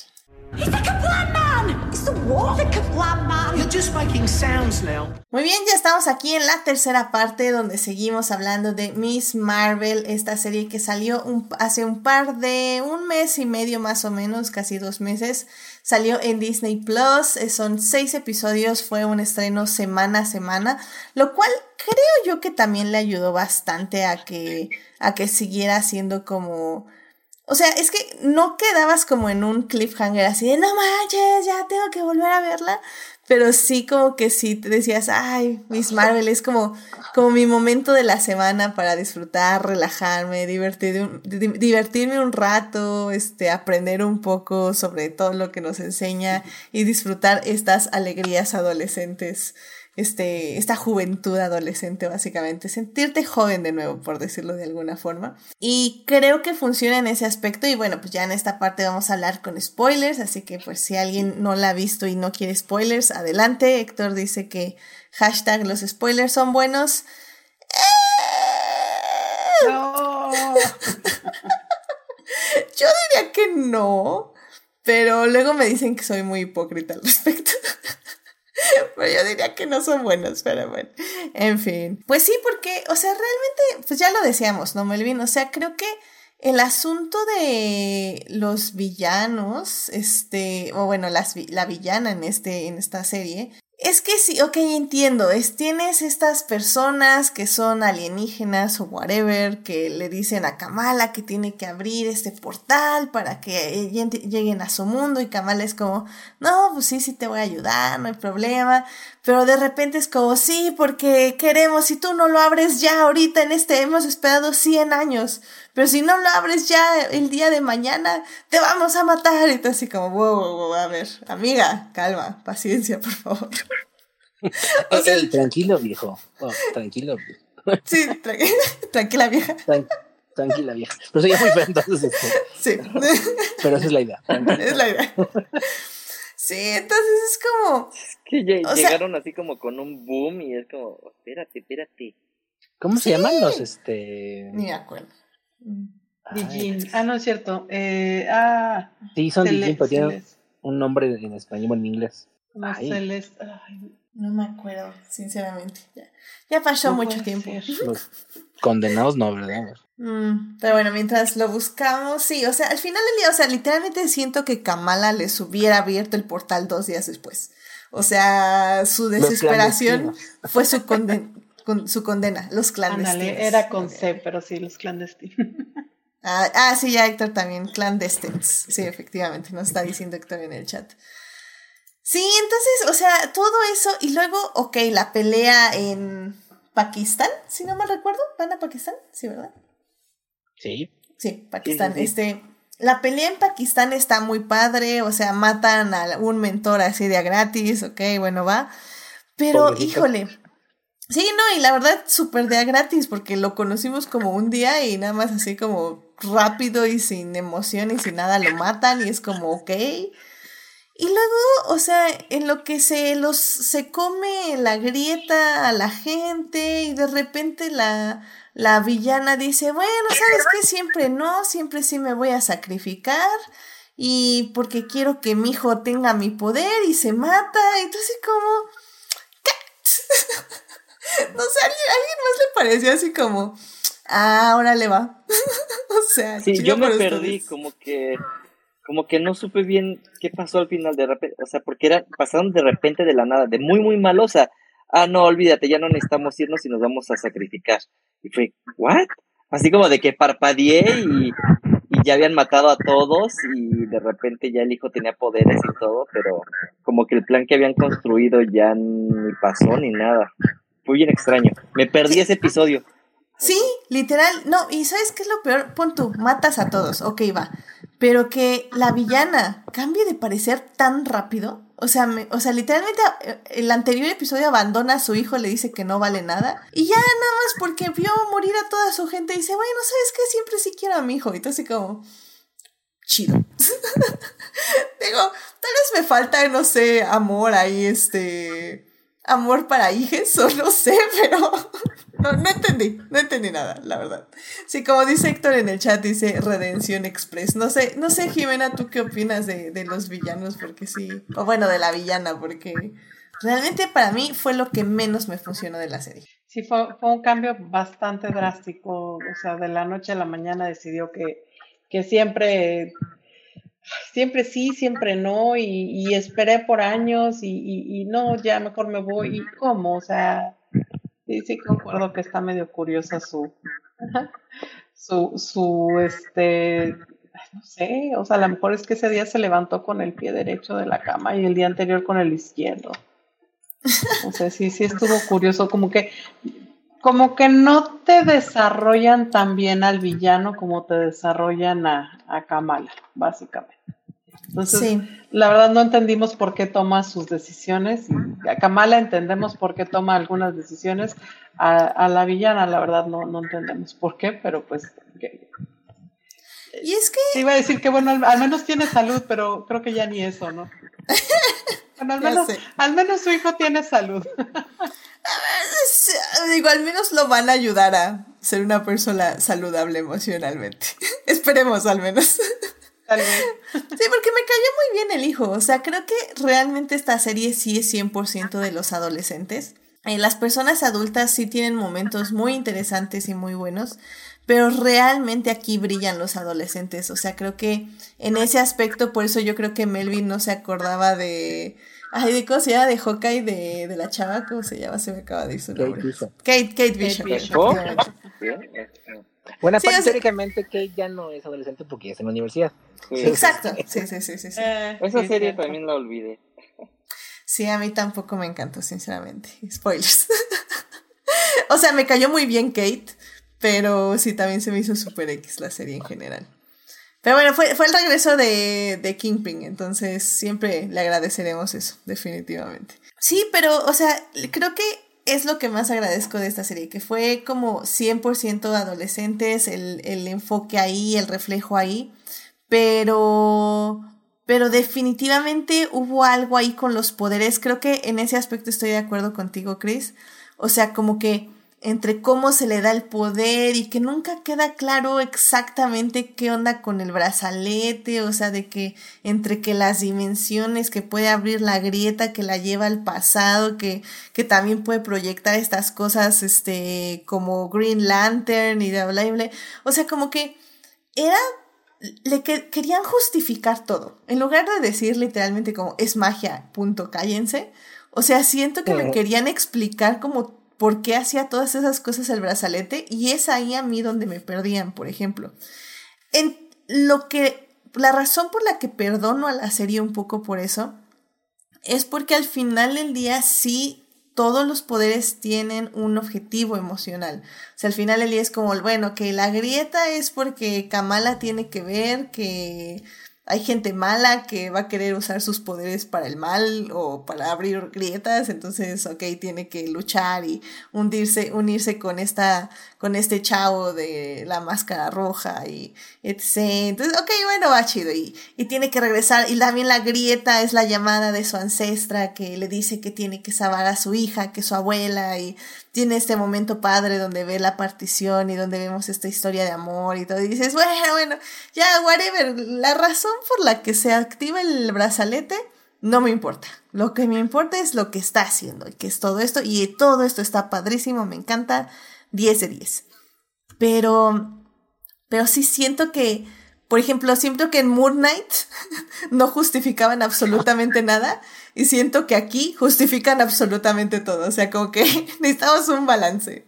No sé si ustedes como opinan lo mismo. Sí, te digo, o sea, a mí fue lo que más me, me perdió un poco, porque aparte, o sea, y aparte lo que te iba a decir, o sea, todo este show del pasaletito y historia, para que al final te digan, bueno, sí era importante, pero no, porque realmente eh, Kamala es este eh, mágica mutante por sí misma, entonces no que el brazalete. Todo estaba en sus genes, ¿no? Entonces así como de, eh, no me hiciste perder dos episodios dialogando sobre el brazalete y si era mágico, era mágico para que al final me digas que no lo era. Entonces, este, esa parte eh, sí es un poco, em, digamos que no era tan pulida, por así decirlo. Lo mismo que los villanos, yo también coincido con, con, con, ustedes. Eh, los clandestinos parecen tener mucha relevancia al principio para que tenga una resolución bastante um, rápida y bastante un poco decepcionante. Incluso al final el hecho de que Control de Daños sean los villanos también es un poco extraño, porque teóricamente Control es una agencia gubernamental que no es necesariamente mala, ni siquiera, y, no tendría que estar como cazando vigilantes o, superhéroes, porque nada más se dedican como que a limpiar el constante caos que tiene este, que vivir Nueva York este, al tener tantos superhéroes viviendo ahí. Entonces también fue un poco raro que Control de Daños fuera... Eh, villano del último episodio, en especial con esta eh, agente rebelde que se niega a, este, a dejar ir a, a Miss Marvel y cosas por el estilo. Entonces, sí, yo diría que los villanos, como decía Melvin, están ahí porque tienen que tener, o tienen que cumplir un propósito narrativo de mover la historia, pero realmente no es donde están las mayores fortalezas de, del show. Eh, y te digo, a mí lo de los poderes sí me pareció un, drag, un, arrastre para el, resto de la narrativa de la serie, porque consume demasiado tiempo. Eh, y si bien es cierto que tiene una resonancia temática, a final de cuentas, con el momento Redingando, este, por esta cuestión de la historia que tiene el brazalete, como que sí fue demasiado estarle pensando este, eh, y darle vueltas para lo que realmente terminan siendo el brazalete. Aunque a final de cuentas es muy bonito que pues es parte ¿no? del, del, del, traje final de, de, Miss Marvel. Y ah, algo que amé, porque si no se me olvida después, yo amé, amé, amé, amé cómo se fue formando poco a poco el traje de este de Miss Marvel con, con, pedacitos de por aquí y por allá y que el rayo es, es una inspiración que nace de este pendiente roto y, y, y, la bufanda, esa es una inspiración que nace de la bufanda esta que, que le regala Daga Roja y, es, y la chaqueta y no, todo me encantó, o sea, me encantó como el traje se fue armando poco a poco y obviamente, obviamente es muy importante la pulsera porque es el elemento eh, primordial o el elemento que más conecta a Kamala, más allá de sus poderes o de lo que tengan que, de que tenga alguna, de que tenga algún uso mágico, es el elemento cultural que distingue al traje y que lo hace, que distingue a Kamala como una superior musulmana. Sí, creo que para mí ese fue como yo le digo el momento Daredevil, que saben que vemos como en la primera temporada de Daredevil lo vemos siempre con su calcetín negro y básicamente todo vestido de negro y justo el último episodio es como la revelación del traje. Eh, me gustó justo eso, me gustó muchísimo que Kamala fue construyendo poco a poco su traje, pero me pareció aún más hermoso que se lo hiciera su mamá. O sea, eso fue así como para mí. También. Wow. O sea. Es hermoso porque aparte, eso sí me gustó más que en los cómics. En los cómics tarda mucho Kamala en decirle a su mamá y a su papá. Este, que es el superhéroe. Eh, lo cual da pie a es magníficamente graciosa, porque el cómic también es gracioso. Pero aquí me gustó que fue más rápido ese aspecto y que además este, su madre lo acepta rápidamente. Y a pesar de que, o sea, realmente eh, es hermoso el viaje emocional que tiene el personaje de la mamá, porque pasa de ser así como, ay, mi hija es rara y no adaptada y nadie la va a querer, a este, a, es el orgullo de mi, de mi, de, mi nación y el orgullo de mi familia y el orgullo de mi, de, mi comunidad, ¿no? Y, vamos, vamos, Kamala, vamos, este, defiende Jersey City, ¿no? Entonces, eso me encantó, el, la razón que tiene y eh, que se visualiza, ¿no? En, porque el papá siempre la quería, o sea, el papá siempre este, estuvo con ella y siempre la apoyó a pesar de que tampoco la entendía y por eso quería disfrazar de Hulk y cosas por el estilo desde el principio, ¿no? Pero la mamá, ese pues, como toda buena, sí. como toda buena relación madre-hija, pues es la relación más conflictiva luego que tienen los personajes femeninos, ¿no? Este, porque así ocurre en la vida real también. Entonces es muy bonito cómo logran, eh, y también, ¿no? Porque la mamá también tiene sus rollos con su propia mamá, con Ami allá en este, en Pakistán, y también tienen ahí como que sus, este, sus diferencias eh, eh, filosóficas y cosas por el estilo. Entonces es muy padre cómo logran remendar esos vínculos, diría este Brave, eh, para poder llevarse bien. Y eso es hermoso, o sea, realmente, y como dices, el, el, el punto donde le da el traje, que lo hizo con sus propias manos, es así como, ¡ah! te digo que ese, ese, ese, es un dulce ah, en todo sentido. Ya sé. Y es que también, digo, no sé si es la edad, pero pero justamente cuando el papá se viste de Hulk, dices, ay, qué bonito papá, pero a la vez entiendes a Kamala y dices, es que, a ver, amigos, no, amigues, no le están escuchando, no saben realmente qué quiere y, y, y la intención es muy buena y Kamala sí hiere a su papá, estoy de acuerdo, pero al mismo tiempo sabes que ellos no le están escuchando. O sea, básicamente es una falta de comunicación de ambas partes, ¿no? Y, Exacto. Y, y, me gusta mucho justo cómo estas, estas relaciones se van desarrollando y como dices, cómo la mamá poco a poco le empieza a escuchar y, y le empieza como a crear este, este ambiente donde también se da a conocer, le dices que mira, yo soy así por esto y esto y esto y vemos también un poco cómo crece ella en su ambiente familiar y creo que me encanta. Ay, cuando le cuentan, ¿no? Que también se iba a conciertos juveniles ah, sí. a romancear. Y eso es hermoso. sí. Este, eh, es un momento muy genuino que sucede muchas veces en, en, en la vida real, cuando, cuando, tienes, cuando conoces a tus padres como antes de que fueran tus padres, por así decirlo, su vida previa a que tú nacieras. Y es hermoso, ¿no? Como conocer una faceta que, que parece y, completamente fuera de carácter de lo que tú ubicas como tus papás, ¿no? Entonces, y como Kamala se queda así como de, ¿qué? ¿En serio te ibas de concierto y, te alocabas? Es maravilloso. Sí, sí, sí. Y creo que para mí, donde se resume todo, es justo en la escena donde Kamala ya le va a decir a todo mundo que ella es la, la chica rayo, no me acuerdo cómo la llamaban. Y todos, ah, no manches, que, que, no, nadie se le. Y así como, mamá, se lo contaste a todos. Y es que ya, pues es que me vio hablar y entonces sí. obviamente, o sea, pasa en Pakistán, pasa en Latinoamérica, todo el mundo ya sabe Ay, no sé. Es muy divertido esa parte, me encantó. Sí. y aparte, fíjate que me está, ahorita que lo estaba pensando, también es una estructura familiar muy parecida como luego es en las familias latinoamericanas, en el sentido de que el hijo, por ser el mayor y por ser el hombre, pues muchas veces como que más este consecuentado, más apoyado, más este menos presionado, no sé, a lo mejor en aspectos, por así decirlo. Y, y, y, y, la, y la hija, ¿no? Como la menor es como que luego tiene como que más conflictos, por así decirlo, y, y que la serie los logre resolver y sanar es muy bonito, muy, muy bonito. Sí, definitivamente. Ah, ya me dice Héctor, es Nightlight. Bueno, whatever. Me ah, entendieron, me entendieron. es nocturna. Eh, eh, esos nombres nunca son, que, bueno, es, es, como cuando flasha la mancha. Este, Ándale, The eh, Blur. nunca son para quedarse. Pero sí, o sea, es este eh, la, forma en la que los, los, los, personajes. Ah, bueno, otra cosa que me encantó, porque eso es, eso es algo que tienen que tener todo buen drama adolescente o, o, drama adolescente. Los triángulos amorosos, yo amé el triángulo amoroso de Bruno, Camran y Kamala, porque es así como de, o sea, ah, o sea, tú ves que Bruno eh, vivía muy feliz en su amistad idílica con este, con Kamala, una amistad platónica, romántica, idílica, porque realmente pues nunca se hacía nada, aunque, aunque se veían con ojos de borreguito, y llega ese terremoto, este, emocional a destruir su vida, que es, que es Camran, y es hermoso cómo lo ves morirse de celos y enojarse porque no le dice, le dice este Brian en lugar de decirle Bruno, que es un hombre, y cómo ya se quiere, cómo se quiere también para pero al mismo tiempo no le dice nada, es así como de, manito, pues dile, caramba, pues te estás derritiendo por dentro, pues habla, hablan, se entiende la gente, decía este, el esposo hace mucho tiempo. Entonces, este, y Camara también es, es maravilloso porque es así como de, es, la típica, este, eh, que no se, no se da cuenta de lo que está pasando, no se da cuenta que tiene a Bruno hecho un azúcar que no sabe decir nada, pero que está perdiendo por ella, y tiene a Cameron que pues es, es ya todo un, este, todo un em, prospecto hecho y derecho. Entonces, ese, ese triángulo es maravilloso. Y yo sí, o sea, ahí sí tiene que resolverse eh, a favor de Bruno, porque Bruno y Kamala tienen que ser endgame, no pueden ser este, pueden tener, aprender y vivir experiencias, pero tienen que ser los dos endgame, porque si no, no, no, no, no funciona. o no sé tú qué viste del triángulo. ¿Qué te parece el triángulo amoroso? A mí no, eh, pues, yo sí soy Tim Cameron, la verdad. Porque primero empezó así como chico malo. Es que chico malo, ya sabes. empezó como chico malo y luego fue como, no, ay, no, y honestamente no sabía ese era tu nombre. Y el otro así como, ahora le va.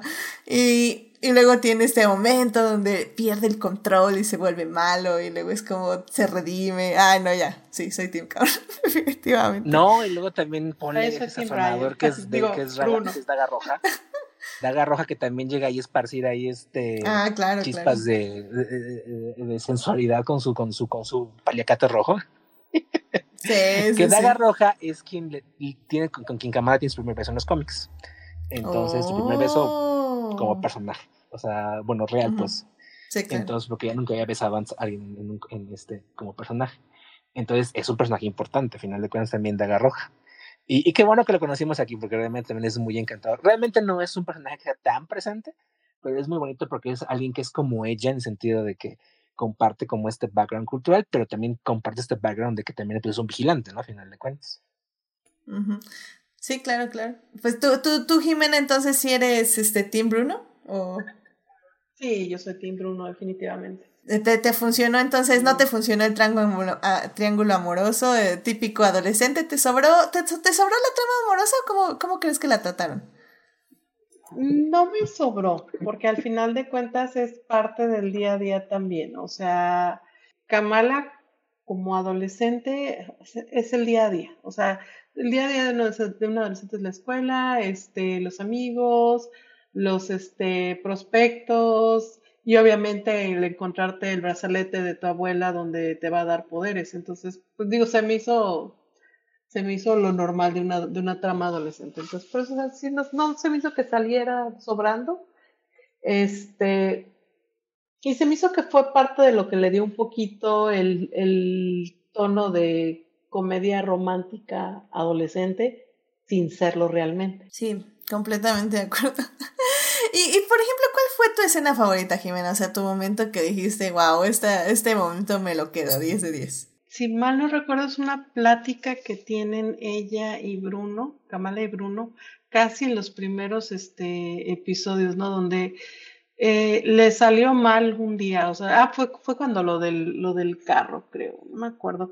Este, ah, no, le salió mal y tienen una plática como que no, pues no te apures, o sea, este, mañana será otro día, ¿no? Y eso se me hizo muy bonito, porque así como que él desviviéndose por ella y, y como quiera no mete otra, este, ¿cómo se dice? No intenta aprovechar ese momento de vulnerabilidad de ella, sino intenta apoyarla, porque la quiere ver bien siempre, la quiere ver feliz, la quiere ver animada, la quiere ver, este, eh, desarrollándose, ¿no? Entonces, este, creciendo. Entonces me gustó eso, me gustó que no buscara aprovechar momentos de, de, vulnerabilidad para decirle, no, fíjate, no lo vas a lograr, mejor vente, vamos, vente conmigo y vamos a tal parte, no sé. Sí, creo que eso también ha hecho bien Marvel, ¿no? Como que ha logrado un poco mostrar como buen tipo de comunicación, este, relaciones relativamente Una, saludables. Amistades, ¿no? Sí. Sí. sí se me hizo bonito eso. Este, eh, y también se me hizo bonito en el momento, a lo mejor digo, se me hizo muy triste, por ejemplo, cuando están mostrando el templo, el este, la, ¿cómo le llaman? Álgame, si traigo bien, bien perdidos los términos ¿La mezquita? ahorita. La mezquita, ándale, que lo están mostrando y cómo muestran la parte donde están las mujeres y la parte donde están los hombres y cómo ven ellas que pues le falta más mantenimiento, les falta este como que regresa, a pesar de que este su religión dicta ciertos este preceptos también, pues traer la religión a los tiempos más actuales, ¿no? Como que actualizarse un poquito, buscar un poquito este mejoras y el hecho de que la amiga se lanzara como este eh, representante para la siguiente, para el siguiente ¿cómo se dice? Elecciones se me hizo bonito también. Sí, todo eso estaba bien padre. Yo me estresaba cuando llegaba la de esta, la seguridad, y no se quitaba los fucking zapatos. Es como, ¡ah! ¡Te odio! Porque aparte ya como con toda la petulancia, ¿no? De, es que yo soy la autoridad. Entonces, sí, sí, sí, sí, Y casi, casi tienen que obedecerme, ¿no? Sí, no, no, y eso es súper falta de respeto. trama de Nakia, este, Nakia haciendo campaña electoral y cosas por el estilo, porque es lo que, es lo que, lo que, lo que, comentábamos. Es una manera muy actual de presentar como aún dentro de un dentro de un contexto social que se puede considerar relativamente conservador como la religión musulmana encuentran como eh, la manera de mostrar la modernidad en la cual los jóvenes pues están impulsando como que cambios y están impulsando como que esta, eh, esta intención de mejorar y de involucrarse y participar activamente, ¿no? A fin de, lograr mejoras. Entonces se me hace muy padre porque es como que una pequeña vena ahí activista que tiene, por así decirlo, la serie y que la muestra de manera muy, muy, muy bonita. Sí, exacto. Creo que eso está padre, o sea, como mostrar que a pesar de que sí, o sea, no son ambientes libres de machismo, de sexismo, como en todas las religiones, porque, spoiler alert, todas las religiones lo tienen, este, al final del día, como dentro de la misma religión, pues sí, hay personas que están proponiendo cambios y que están proponiendo justo que se tomen en cuenta las voces que no están siendo escuchadas. Así que, que, que pues sí, que eso pasa en todos lados y me gustó igual, me gustó muchísimo cómo lo pone la serie. Definitivamente fue muy valioso y muy interesante. Este, pues Melvin, ¿cuál fue tu momento favorito de la serie? No, pero que nos diga también si este es Team Bruno o Team Cameron. También, por favor. Team Bruno. Ah, ¿cómo son, eh? Qué aburridos son todos ustedes. es que sí, es que sí. Entonces aquí tres nos quedamos con el nerd y solo, solo un elige al chico malo. Ya sé, ah, no, y, también. Ya, ya, ya, está muy choteado. Oh my god, no puedo creerlo. Héctor también en el chat es Team Bruno, así que no puede ser. Gente, ¿dónde está mi Team Cameron? Momento favorito, no sé, justo estaba pensando, pero no sé, la verdad no sé cuál. Así como visualmente. Ah, es que no sé, o sea, momento emotivo, es cuando el papá llega vestido de Hulk, lo que discutía, ¿no? Así como el lado del papá, eh, pero de este estado adolescente, que no machan. como muy bonito. Pero otro, um, no, no sé. no tengo así uno específico. Pero, pero te agradó. Tú, tú por ejemplo, eh, yo justamente decía en la segunda parte que a mí, por ejemplo, me agradó más el principio que en el final, porque en el final, si bien es muchísimo más emotivo, porque pues sí tienes tu momento de toda la comunidad apoya a, a este, a, esta, ¿cómo, ¿cómo le decíamos? Este, Nightlight, apoya Nightlight y eso. O sea, creo que todo eso funciona muy bien.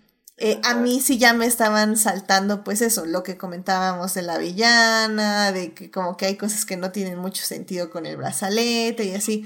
Entonces, para mí funcionó más la primera parte que la última. No sé cómo fue para ti en ese aspecto la serie. Sí, igual, o sea, aunque fue bonito visitar Pakistán, siento que toda como que fue muy contenida la visita, ¿no? No fue como tan grande como quizás fue en Moon Knight y, ir a Egipto, ¿no? A otro lugar. Y, pero me gustó como todo el setting de New Jersey, ¿no? Como que bastante, como que sentía muy local, ¿no? O sea, que ese era su mundo y ese lo dominaba. La parte, por ejemplo, como medio de setting y así me gustó la parte, justo creo que es su primera aparición cuando hay como una feria ahí y un niño está en la torre y entonces ella va a rescatarlo.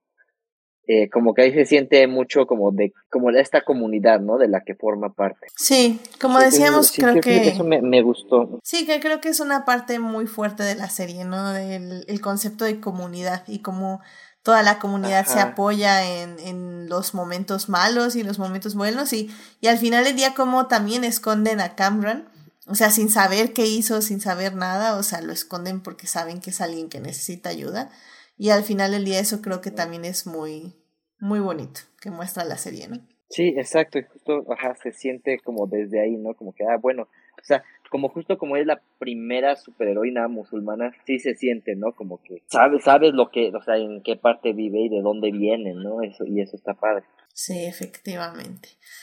Ay, pues Jimena, ya para empezar a cerrar el programa, eh, una conclusión que quieras dar de Miss Marvel, este, una última opinión de la serie. Me gusta cómo empiezan a tratar de involucrar culturas. Este, digo, lo hicieron muy exitosamente desde Wakanda este, que obviamente Wakanda pues, no es un país real, pero este, involucrar un poquito otras perspectivas, sacarnos un poquito de, de, Estados Unidos, ¿no? Que lo tenemos aquí al lado y, y, es lo que siempre comparamos o es lo que nos llega más rápido en cuanto a cine, pero este, sacarnos un poquito de ahí, se me hace muy padre y creo que este es así como que una inmersión muy padre a lo que es este, la cultura pakistaní.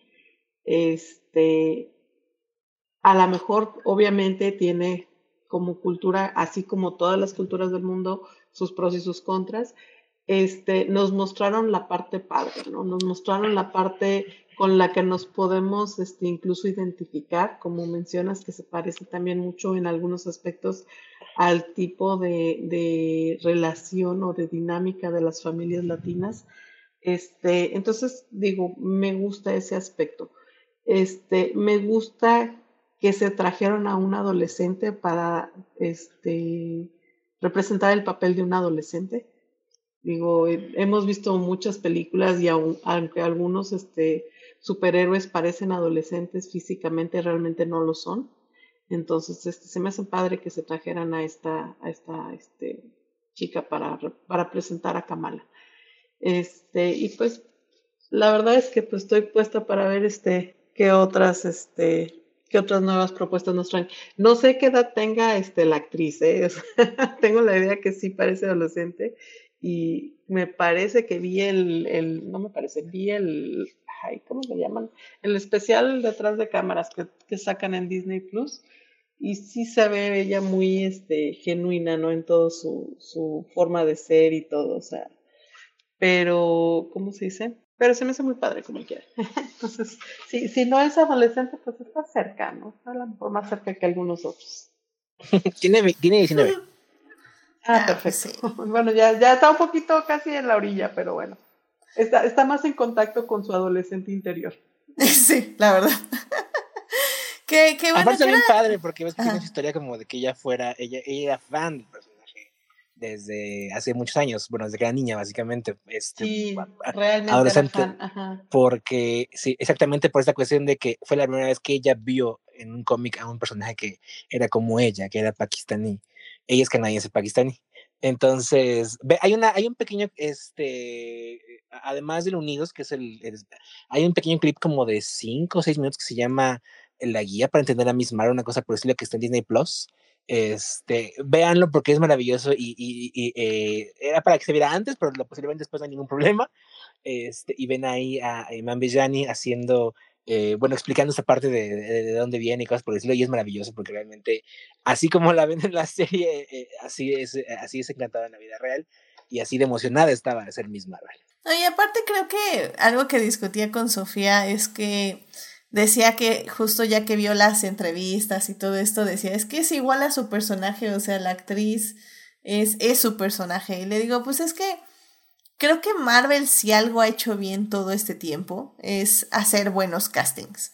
O sea, no ha elegido, yo creo que del 100% de los actores y actrices, solo el 5-10% está loco, pero hasta eso hasta los tienen bien controlados, ¿no? este, creo que todos... No, no, no, no, no, hablamos de Marvel, hablamos de Marvel. Eh, estamos hablando de Marvel. sí. Eh, De ese es- eh, de ese es fue el contrario.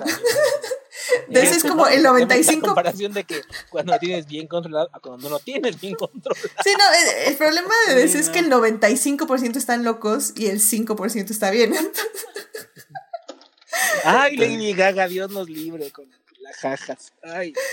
A Lady Gaga, mm, nada, ¿eh? Aquí amamos a Lady Gaga. O sea, imagínate cómo va a quedar después de que quiera vivir durante seis meses en un hospital psiquiátrico de verdad. Este, Sí, ok, sí, sí, o- o sea, tememos, a su método actoral. Sí, sí, sí. peluche, va a querer venirse a vivir aquí al Fray Bernardino seis meses para tener la experiencia de un psiquiátrico mexicano real. ¿Cómo va a quedar para cuando quiera hacer las jajas? Ay, Sí, sí, amamos a Lady Gaga, tememos a su método actoral, definitivamente. no le avienten peluches tampoco, por favor, porque no es, no, no es sano aventarle peluche a la gente. Oye, no, es que al final del día es lo que también yo decía, es que le tienes que atinar no a la persona, al lado de la persona. O sea, bueno, ¿qué les pasa? O sea, pero bueno, efectivamente. Bueno, y también, digo, ha, haber estado difícil no tener el brazo para aventar. Ay, Dios mío, en fin, pero bueno, por eso Lady Gaga no viene a México, pero en fin, ya, por culpa de ustedes aventando simis, pero en fin. Pero bueno, sí, entonces al final del día creo que eso también es lo importante de Marvel, que sabe elegir, hacer un muy buen casting. Y pues sí, Man Annie, pues este, creo que es su personaje y al mismo tiempo actúa muy bien. Y pues también Marvel está apostando a que va a ser este personaje los siguientes 10 años. O sea, eh, tiene que ser, verse fan, porque tiene que aguantar 10 años de contrato. Entonces, sin nada de eso de, de Ah, salgo de en vacaciones. No, no, no. 10 años de contrato. Y luego vas a encontrar otra vez la, la- la inspiración como Natalie Portman, ¿no? Como este. Exacto. Exacto, exacto. Pero bueno, Melvin, este conclusión de la serie que quieras compartir con el público. Ah, pues solo me deja con, o sea, el gran personaje, no, no sé si va a haber segunda o no, pero, pero tengo ya expectativas, muchas expectativas de verla en, en la serie, ¿cómo, cómo se llama? ¿De Marvels? ¿Cómo se va a llamar? Donde va a salir Miss Marvel. The Marvels. Captain Marvel. Ajá, Es The The Marvels. Marvels. The Marvels, ¡Qué Las maravillas. Sí. Ahí que cómo le van a poner en español porque va a ser una cosa horrible seguramente. pero bueno. Sí, la verdad, ¿cuándo, ¿cuándo se estrena de Marvels? ¿El próximo año? ¿2023? Sí. Es el año que entra. ¡Gracias! Estrena hasta este momento, porque también ha cambiado de fecha como más veces no se puede imaginar. 28 de julio de 2023. En menos de un año. Si llegamos, sí podemos, sí se puede. Sí se puede. Acuérdense que son las tres. Es Carol Danvers, es Kamala Khan y es Mónica Rambo. Que va a ser Sí. la, la otra Marvel, la otra maravilla. Sí se puede. Entonces va a ser nuestro Sí trío de, de maravillas. Sí llegamos, sí llegamos. Mira. Pero ay, sí, va a estar, va a estar muy bueno. Que bueno, también hablamos, no hablamos de la escena extra de, de la serie, que es efectivamente este intercambio de realidades, cuerpos, espacios entre Capitana Marvel y Miss Marvel. Entonces, ya, qué emoción. A mí, eh, sí, a mí me emociona. Yo, yo sí quiero a la Capitana Marvel. Sé que, que hay una persona hater, no aquí en el panel, afuera, en el público de Capitana Marvel, pero pero Sofía, pero este, pero realmente a mí, a mí sí me gusta y me emociona mucho las Marvels, el proyecto, el siguiente proyecto. Así que, yes. Y bueno, dice justamente Héctor que, que en Marvel para hacer el casting les preguntan, ¿tienes planeado cometer una ola de crímenes internacionalmente? Y pues yo creo que dicen que no. Lo cual incluye viajar de manera omnipresente por siete países en menos de dos semanas. La brega, sí, también es... La verdad sí, eso sí es un logro, eh, pero bueno, en fin. El jet lag que le debe dar, imagínate. No, más bien no hay jet lag, porque te estás moviendo tanto que pues el, el, mundo se mueve contigo, o sea. Pues Chris, eh, conclusión. Ay, perdón, interrumpí a Melvin, no acabó su opinión, perdón. Ah, sí. no, sí, sí, sí, nada más era eso.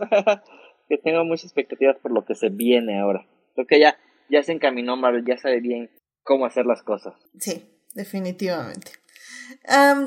bueno, dice Héctor que siempre cuando cierra su reja pregunta, Erra, ¿andas por ahí? para, para ver si no ya anda por aquí, por México. Ay, sí, la verdad sí, eh, qué miedo, Héctor, la verdad yo, era como andas por ahí con un, con un palo de escoba por si cualquier.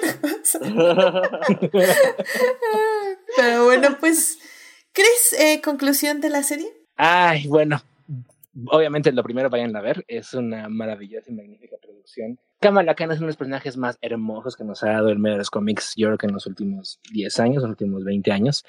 Eh, fue una bocanada de aire fresco en los cómics y es una bocanada de aire fresco para el MCU. Tiene esta perspectiva de una genuina juventud. No, no es que el problema con Peter es que su juventud ya está muy extendida, entonces ya luego no se siente tan genuina porque son 60 años del personaje y en cambio pues una vez un personaje todavía joven, queda en un contexto mucho más reciente y mucho muy, muy diferente, entonces esa frescura se siente y se percibe y, y es como siempre les digo, si ustedes eh, son jóvenes niños o están en la edad de Kamal, en la edad adolescente, los 16, 17 años, véanla porque lo más probable es que la se identifiquen, eh, la amen y encuentren en ella la heroína eh, que siempre han querido. También, digo, no, no, hablamos mucho de ello, pero aplausos a todo el maravilloso elenco que tiene la serie.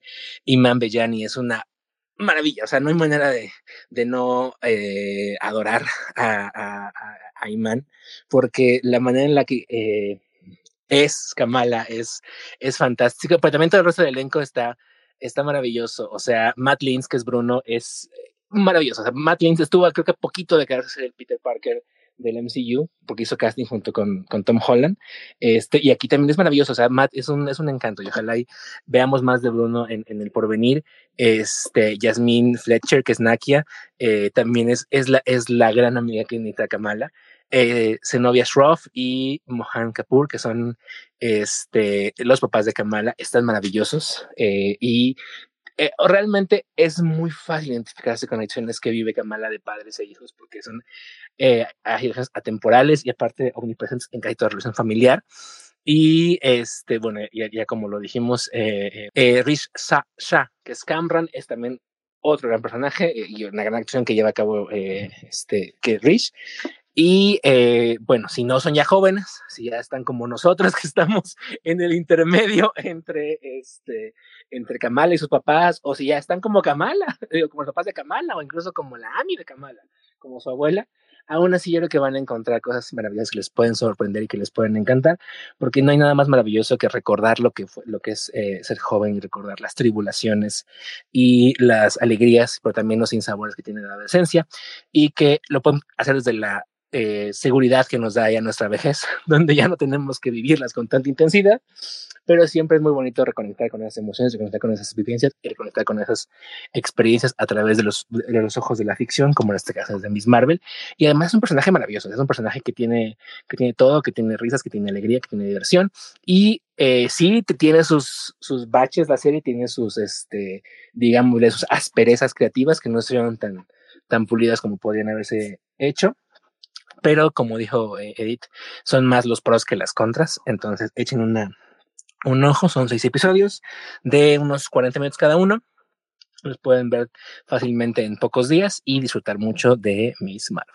Y ya. Efectivamente, pues sí, ya realmente ya vamos a esperar. ¿Cuál, qué, ¿Alguien sabe cuál es la siguiente que sigue? Ah, pues She-Hulk, ¿no? Se estrena dentro de unos días. Sí, ah, yo te quería hacer una pregunta eh, hipotética ahorita que vi que este, tienes ahí en tu corazón a, Daredevil. que, que la, he estado este, marinando estos días. ¿Te molestaría que el Daredevil que va a aparecer en adelante en el MCU no sea el Daredevil de la serie? ¿Que fuera mm. descanonizada la serie? Bueno, siendo hipotético, eh, a mí no me molestaría. Eh, una, porque va a ser el mismo Charlie Cox, entonces, por muy diferente que lo traten de hacer, realmente va a conservar algo del sentimiento de Daredevil, al menos el que le trató de dar Netflix. Siento que evidentemente va a ser muchísimo más ligero, no va a ser tan oscuro. Y ya tuvimos Daredevil Obscuro, entonces mmm, me va a gustar un Daredevil un poco más ligero, un poco más conviviendo en un universo con más gente. Y no, no, no me molestaría, sinceramente. La verdad, de hecho, me interesa saber qué va a hacer Marvel para encontrar un equilibrio, porque evidentemente saben que tampoco lo pueden cambiar 180 grados. No, espérame, 90 grados. este, eh, pero al final del día. también está bien. 180, sí. Es un lado diferente, no es que voltees. Claro, claro. Si no sería 360. Creo que lo que está mal es 360, porque sí, estás dando un, un, giro completo. Efectivamente. Bueno, entonces no me molestaría. De hecho, eh, sinceramente tengo cero expectativas de She-Hulk. Eh, la quiero ver un poco por Daredevil. Eh, obviamente sé que nada más va a ser como un pequeño papel, pero pues bueno, la quiero ver por Daredevil. Y porque bueno, Tatiana también es muy buena actriz y así. Pero sí, eh, llego así como pensando que voy a ver un Hawkeye. O sea, nada, nada así como que súper increíble. Pero algo que me va a agradar y me va a distraer cada semana. Así que a ver qué pasa. Va. es que esa, estado, esa teoría se ha estado cocinando en mi mente en los últimos días. Más con esta imagen del traje amarillo que va a usar en, la serie. Ah, spoilers. y dije, ay, no viste la imagen, perdón. No, no vi nada. No he visto nada hasta Ya está, ya está en todos lados. Bueno, el punto es que hay cosas diferentes que pueden, que apuntan a que algo puede ser diferente. Entonces, quería saber la opinión de, de los auténticos fans de, de Daredevil de Netflix. Pues Melvin también, tú también eres fan, ¿no? De Daredevil. Sí, sí, sí. ¿Qué tal? ¿Tú qué piensas de esto? Justo como, ajá, justo como dices, o sea, ya tuvimos al, al Daredevil neg, este, oscuro, este, y, y yo siento, o sea, que en esencia va a ser el mismo porque es el mismo actor y creo que le va a dar la misma impresión, ¿no? Y no sé si, o sea, no sé si, si van a cancelar todo el canon anterior o no, o simplemente no lo mencionarán y es como de, bueno, ahora habito este universo, pero puede que sea canon, puede que no, o sea, que esté en el mundo, pero yo creo que el solo hecho de que, o sea, lo vimos con Kingpin, es como se siente el mismo Kingpin de Netflix que de de Hawkeye. Entonces, yo creo que sin problemas habitará eh, esto, o sea, o sea, por ejemplo, siento que la su nueva serie habitará como esta oscuridad, pero sin caer como en la violencia y creo que va a funcionar. Además, yo siento que Marvel le está apostando todo a Daredevil, o sea, Daredevil ya con todos estos cambios que confirmados es, es la estrella de su universo de series. por eso no va a saltar nunca a hacer una peli o algo, porque aquí va, va a ser su estrella aquí. Entonces creo que como sea que lo traten, lo van a tratar muy bien. Sí, concuerdo 100%. Héctor dice, y luego Edith le acaba encantando el magistral balance de humor y drama de la abogada Julka y su destrucción de la cuarta pared. Dice que ya Héctor quiere escena del pasillo o no quiere nada. Otra escena del pasillo. Este, la destrucción de la cuarta pared, eh, muchas, muchas personas la han querido este, hacer y solo Fleabag lo ha hecho bien. Así que la verdad en ese aspecto sí tiene una vara muy alta la abogada Julka, pero esperemos que lo haga bien porque pues tengo entendido que es parte de la esencia del personaje. Así que, pues a ver, a ver cómo, cómo lo logran. Y sí, las, las escenas del pasillo, hasta Superman y Lois tuvo escena del pasillo, así que All Boy sigue resonando en el cine, en las series y en todos lugares, así que a ver, a ver qué pasa. Pero bueno. Pues ya con eso, querido público, llegamos al final de este programa. Vayan a ver Miss Marvel en Disney Plus. Eh, la verdad vale muchísimo la pena. Solo son seis episodios de menos de una hora cada uno. La verdad se va muy rápido y es una serie para descansar, para divertirse, para pasar un muy buen rato, para tener un poquito de trauma generacional, no muchísimo, pero lo suficiente para que les llegue al corazón. Entonces, realmente, ya saben, se las recomendamos mucho. Vayan a ver Miss Marvel a Disney Plus. Y bueno, pues ya con eso llegamos al final de este programa. Ya no duramos tres horas, gracias a Dios. Sí, porque ya saben que el anterior programa ya sacamos los números y ha sido el segundo programa más largo de Adictia Visual, Dios nos salve.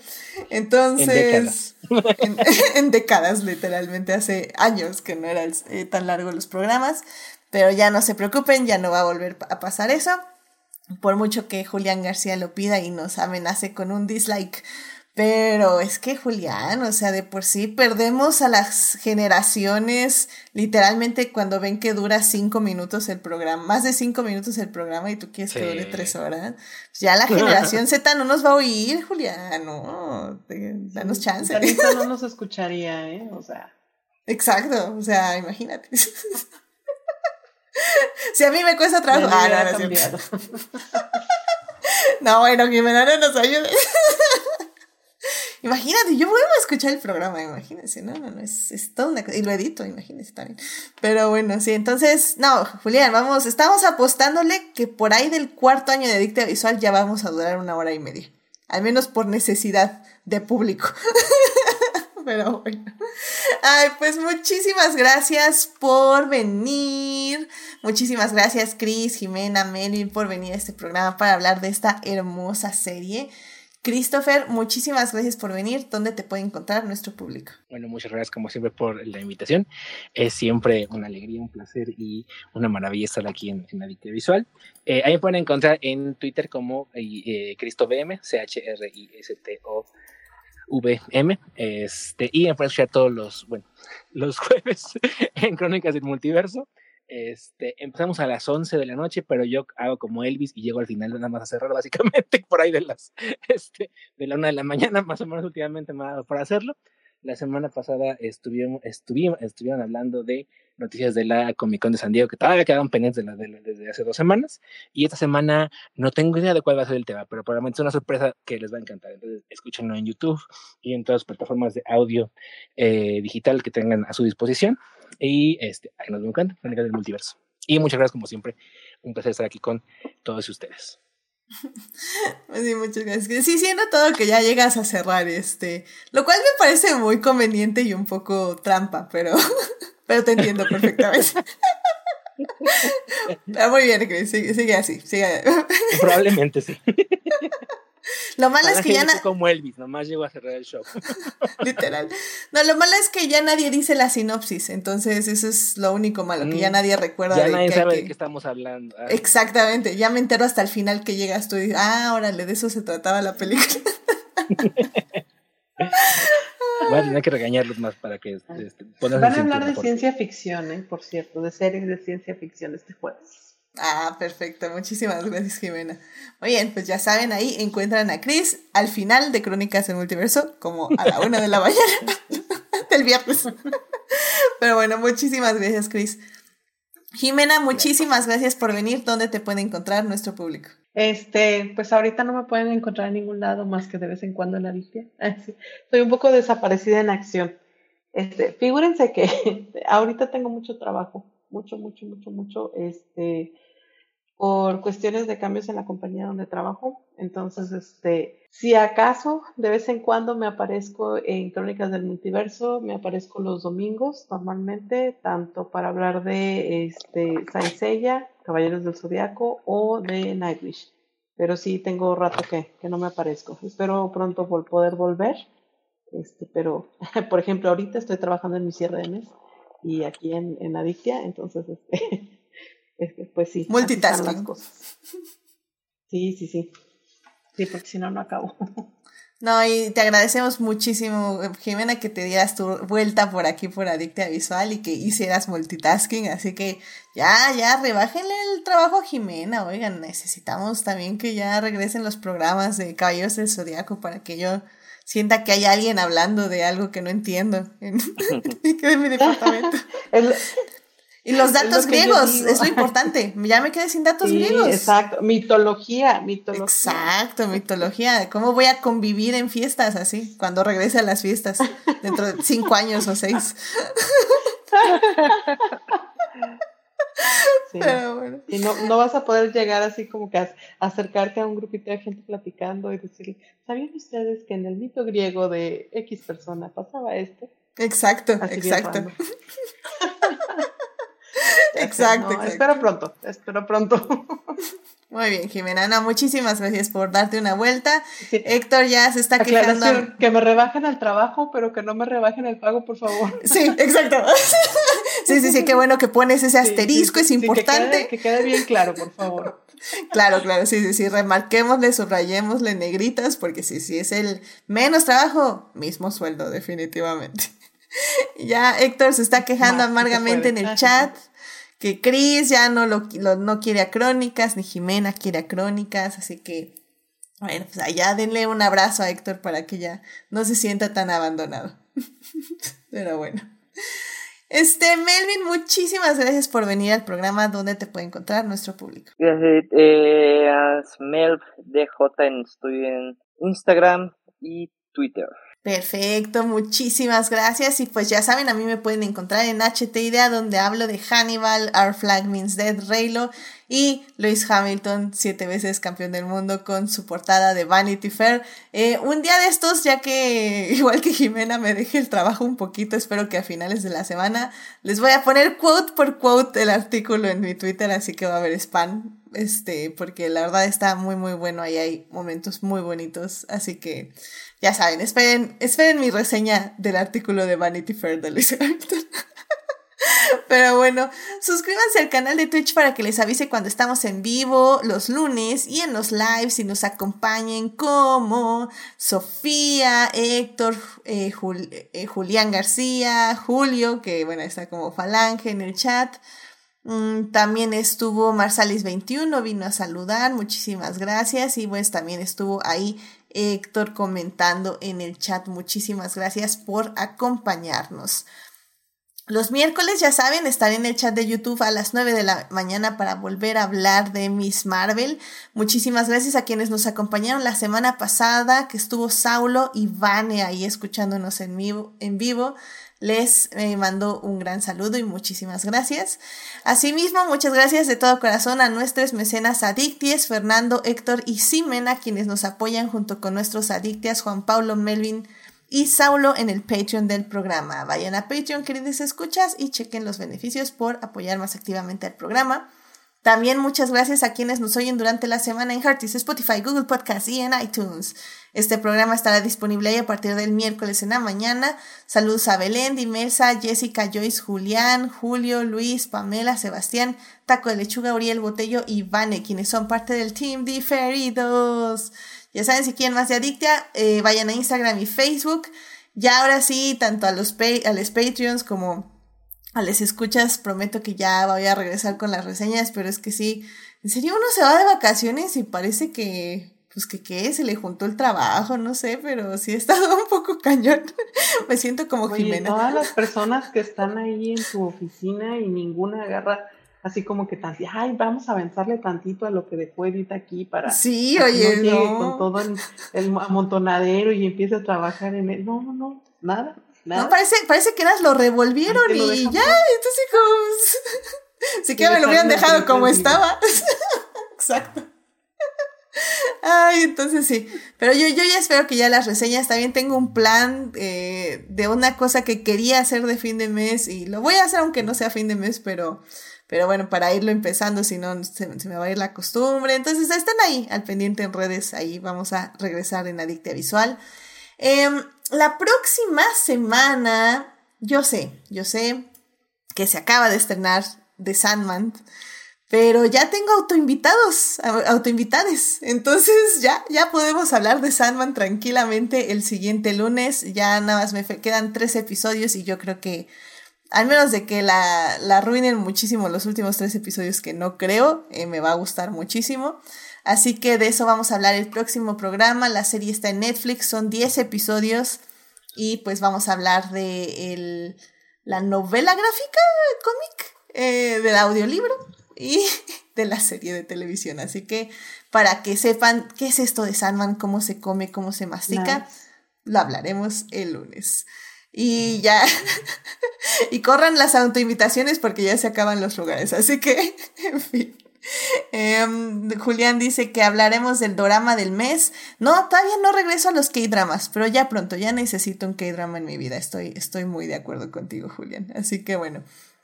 Eh, muchísimas gracias por escucharnos. Cuídense mucho, síganse cuidando, no bajen la guardia y pues nos escuchamos la próxima semana. Muchísimas gracias, nos vemos, Chris, Jimena, Melvin, cuídense mucho. Bye bye. Bye. Bye, gracias. Bye, bye, bye.